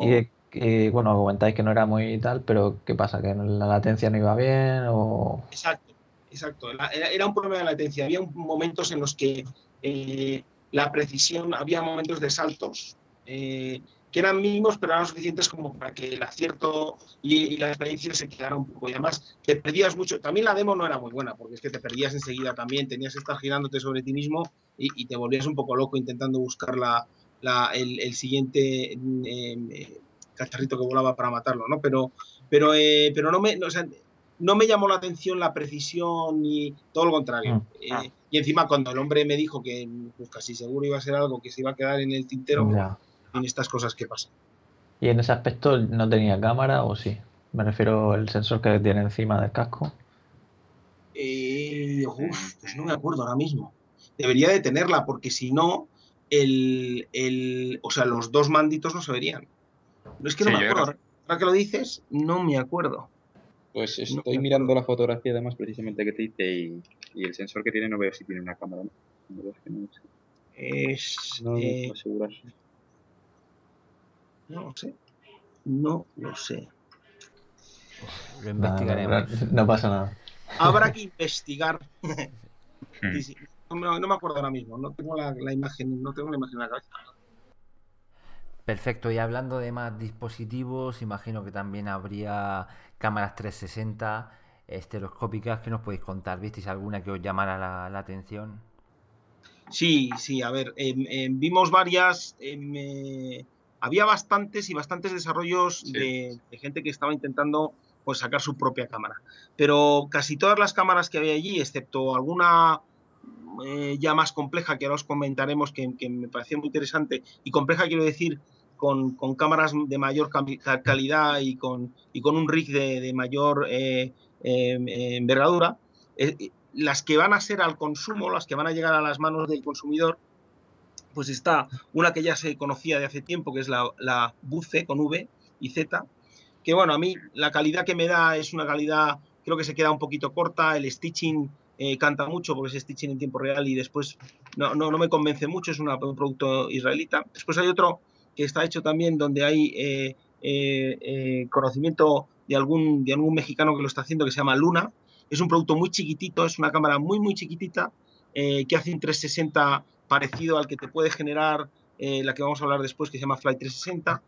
Yo creo que Luna tiene posibilidades, pero otra vez, se quedará en un producto HD, 30 frames por segundo, en fin, una serie de, cuestiones que yo las pruebas que he visto que han, que han hecho ellos, el stitching en tiempo real era bastante decente pero eh, como, como, calidad de imagen eh, eh, siempre se queda un, como siempre necesitas condiciones óptimas de luz y todo lo demás, ¿no? Y después el producto, acordaros, siempre nos tenemos que acordar que el vídeo 360, para que realmente le saque rendimiento, por supuesto tienes que tener un sistema, lo que es el LCD que estés viendo o el, o el, móvil de turno, mm, lo que sería la piel de la naranja, que sería el vídeo entero, eh, donde lo tenemos que tener, tiene que tener eh, un original de, de mínimo, mínimo, mínimo 4K para que realmente empieces a tener una calidad decente en lo que visualizas. Eso hablando en términos generales de cámaras de mano, cámaras para la gente. Eh, después estaba la Fly 360, que tenían un stand bastante grande. El tipo estaba por allí, que es un tipo muy prepotente, así muy chulo, muy echado para adelante, muy cojonudo y un tío que es buenísimo. Pero bueno, el producto es, bueno, está bien. Eh, yo, yo, creo que está bien, pero, pero bueno, tampoco es un producto redondísimo, nunca mejor dicho, pero bueno, en fin, está, está bien. Es un, es un producto decente para, para 360 eh, deportivo y de, y de uso. Está bien, decente. La Giroptic, que era una de las que nosotros estábamos esperando, porque también nos apuntamos a ellas, de estos franceses que tienen el producto del Giroptic, la, la 360, que tiene tres lentes. El producto es, está bien, pero yo creo que al final la calidad que han conseguido en el producto que van a sacar al mercado se queda corta. Bajo mi punto de vista, eh, al final canta muchísimo eh, el, el, el, codec eh, que estamos utilizando todos, el 264 o el, o el, o el 8265, que por mucho que reduzca sigue siendo un códec rectangular y entonces pues cuando, cuando tienes problemas de movimiento pues te, te, te hace unas, unos borrones y cuenta nueva tremendos, ¿no? Entonces no, la Ioptic se queda corta, pero bueno, será un producto que se venderá porque en Europa pues tiene, tienen empuje y tendrán posibilidades. ¿eh? Sí. Eh, después está eh, una que se llama Alicam, que nos llamó la atención. Alicam es como una solución así global que es más para casa y para seguridad. Sí, y lo, para han, lo han enfocado mucho ese tipo de soluciones. Sí, esa, esa a mí, a mí me, me, llamó la atención. Yo, me, creo que merece la pena que le echéis un vistazo a Alicam, que también tienen una que se llama 720 BIM, que es como, la, como un remedio de la, de la Rico, que por supuesto la Rico, eh, la Rico Teta S es la, la, la, cámara para tener ahora mismo, para hacer 360. A mí me encanta, yo la tengo, el vídeo y la, y la calidad de imagen, sobre todo en fotos, es maravillosa, el stitching es muy bueno y además tienes un control desde el móvil de la luz que tienes en cada momento que te permite hacer ajustes antes de hacer la foto, que eso no lo he visto en ningún otro. ¿no? ¿Esa es la que nos eh, enseñaste en Murcia, perdona? Eh, no, esa fue la, la Valve, ah, vale. la redondita. La Valve, la Valve no la vi, me llamó la atención que no les vi allí y sin embargo estaban los de Sfericam. ¿Os acordáis que en, que en Murcia estaban los de Sfericam, que era una que era como octogonal? Sí, sí. Metálica. Ah, vale. Pues estos estaban al lado de, de Immersion Nube Realia, eh, que tienen un producto que se supone que va a salir en 4K, pero que están tardando mucho en sacarlo, yo creo, que, que, tiene un tamaño bastante decente, y que si el producto final, el vídeo final tiene un 4K, pues será un producto bastante, bastante majo, pero, pero están tardando, yo creo que están tardando eh, excesivamente para productos. Después estaba la, la, Insta360, que a mí se me queda corta, que sería otra, eh, y como dos novedades que ya habían salido, pero que estaban de novedad también en el CES, la Nikon, la Nikon uh -huh. que tiene doble, que es 4K real, pero en una sola, en una sola cámara con dos lentes y es un cubito muy pequeñito, que tiene muy buena pinta. Y siendo Nikon, pues imaginaros eh, en cuanto a la calidad de imagen y, y, y, y, lentes y demás, pues será bastante chula, pero creo, y de hecho nosotros la hemos adquirido, creo que la Kodak Duo, que son dos 4K que te pones a cada uno de los lados, va a ser, va a dar mejor resolución. Si yo al final tengo una 8K tengo un, un vídeo eh, original de 8K, cuando vaya a, a, a bajarlo de, de, calidades y cuando vaya pe perdiendo eh, eh, calidad, cuando lo voy retocando, haciendo postproducción con él, pues si tengo, si parto de un 8K, voy a ir teniendo un producto bastante más cerrado, que también estaban también el dúo 4K. Y por último, una que me ha encantado, que no sé si al final nos tiramos a la piscina o no, o haremos algo es una que se llama M-O-O-O-V-R, MURV una cosa, muy, una cosa, una, una cosa muy rara. Pues a ver, que son de unos, de unos, creo que eran, eran coreanos, ¿no, Chema? O, sí. Creo que sí, sí, yo creo que eran. Tienen un producto, han hecho un rig eh, de aluminio alucinante y han metido unas cámaras eh, reflex, no, no son reflex, sin, sin ser reflex, cámaras de esas eh, manuales de Canon pequeñas, las 5AE, o EA, perdón, eh, y que te dan una calidad de vídeo eh, y una calidad de imagen brutal. Es verdad bueno. que que no alcanzan más de 6K en el total, ¿no? Pero, pero la calidad es magnífica y se nota una definición que es fundamental y sobre todo tienes control de algo que es fundamental en el vídeo 360. Control en momentos de poca luz, control eh, fotográfico de lo que quieres hacer y tienes un 360 eh, absoluto. Yo creo que se merece la pena echarle una vista, echarle un vistazo, porque el producto en conjunto te lo vendían en un maletín con las cámaras y con todo y las lentes y no sé qué, te lo estaban vendiendo, si mal no recuerdo, por, por 10 mil dólares, ¿no? Sí, más o menos andaba ese precio. Sí, pero es que, cuidado, eh, que 10 mil dólares en un producto de esas características que puede sacar producto eh, profesional no es tan alto como tener rigs con Alexia o con Alexa M Mini y con otro tipo de cosas que te estás yendo a millones de, dólares. ¿eh? O sea, es que eh, es un producto que está entre medias de... No es un producto para el consumo, no es un producto para el consumidor, pero que es un producto que se acerca a subir la calidad de lo que se está haciendo en Video 360 es semiprofesional. Es como sería el semiprofesional, el producto semiprofesional eh, un poquito por encima de las GoPro. Yo le posiciono ahí. ¿vale? Por ahí. Me parece interesante como mínimo seguirlo y ver si realmente alcanza. Dentro, de, este pack os ofrecían que eran las Canon EOS M3, que eran 5, 5 unidades venían dentro de lo que es el, el maletín del, del, pack que ofrecen. Yo creo que tiene sentido, pero bueno, eh, eso con cámaras 360. Eh, ah, bueno, y una, y una que se me fue la pinza y, y, quería pedirla, que es una que se llama iSer, que es de unos, de unos chinos, hay de ojo y ser de señor eh, británico, que tiene 4K, que está en 4K y que me gustó mucho el tipo de vídeo que hacía. El stitching no es tan bueno, pero es como la Rico, pero dando 4K. Y, más como, como dice un amigo mío aquí cuando lo ha visto, como un bote de colonia. es decir, en vez de ser finita como la, como la Rico, pues es un poco más gruesa y más, y más armatosa. Sí. Pero bueno.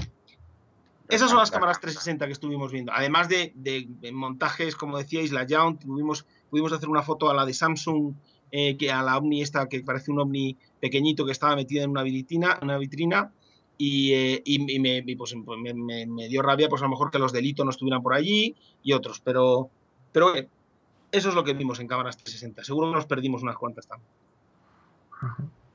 Unas cuantas, ¿eh?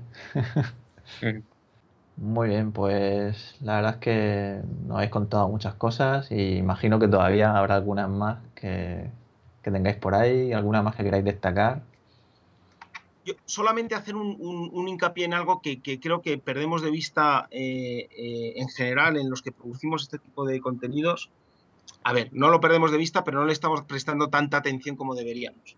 Y empieza a haber soluciones de cierta entidad, que es todo el sonido envolvente, el sonido, sonido en una experiencia de estas características. Vimos tres soluciones que nos llamaron mucho la atención y nos gustaron y que merece la pena que, indaguéis en ellas y que, que las, y que la gente trabaje en ellas. Una se llamaba VisiSonics. VisiSonics son unos tíos que tienen varias soluciones, además de tener una cámara muy extraña, así muy grande y con muchas... Eh, pero realmente donde eran muy fuertes era en la percepción, en la en la grabación de, los sonidos y, la, y, la, y después y la, y la eh, posicionamiento dentro de una demo que tenían alucinante eh, de posicionamiento de, dentro de una especie de castillo muy grande que te movías y te acercabas a los objetos, sonaban más o menos y era verdaderamente alucinante. Estaba muy bien hecho. Yo os aconsejo, eran muy buenos. O sea, el, efecto de audio 3D era brutal, pero eh, de lo mejor, de lo más evidente eh, en sonido envolvente que yo he tenido dentro de una experiencia 3D. Eh, me gustaron mucho. Después estaban otros que se llamaban 3D, eh, 3D Sound Labs.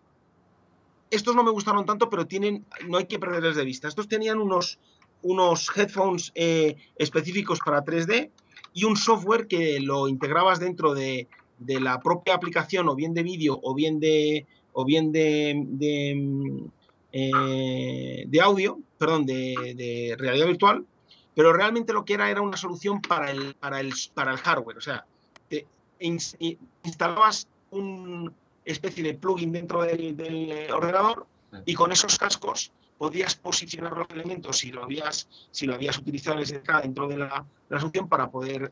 Eh, a mí no me gustan los cascos, los cascos son muy chulos, muy bonitos, el efecto 3D se produce, está bien hecho, pero los cascos venían sin cancelación de, sonido externo y teníamos otra vez el mismo problema. Teníamos, estábamos viendo la demo y, te, llamaba más la atención todo el ruido que tenías en el exterior que, la, el propio sonido.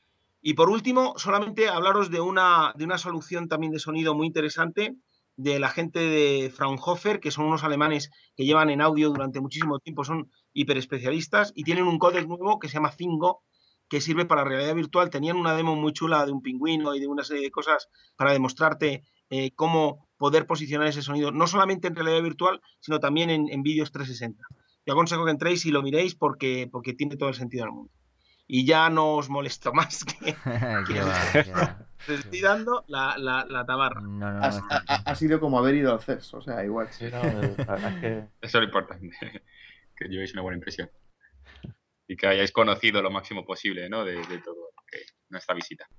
Lo cierto es que está genial saber todas vuestras impresiones de primera mano y yo creo que a los robianos le, le va a gustar mucho y le va a parecer todo muy interesante.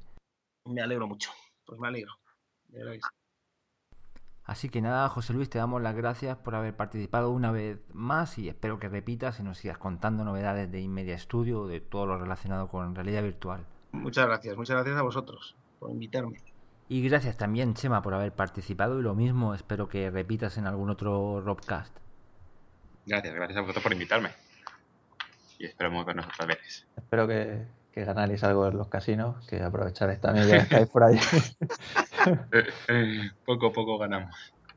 No, no, ganar nada. Algunas juergas que nos fuimos ahí a dar una vuelta, pero poca cosa.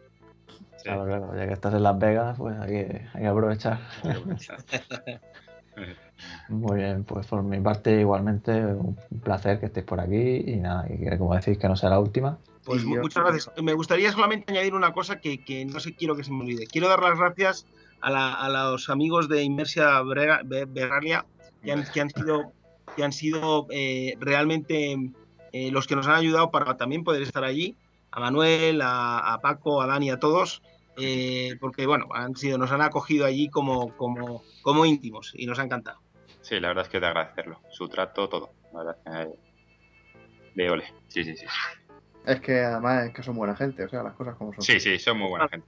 Muy absolutamente. Muy bien, pues nada, muchas gracias a nuestros invitados por acompañarnos en este Rockcast y bueno, y a todos los que los que nos oís desde vuestras casas o donde quiera que estéis. Thank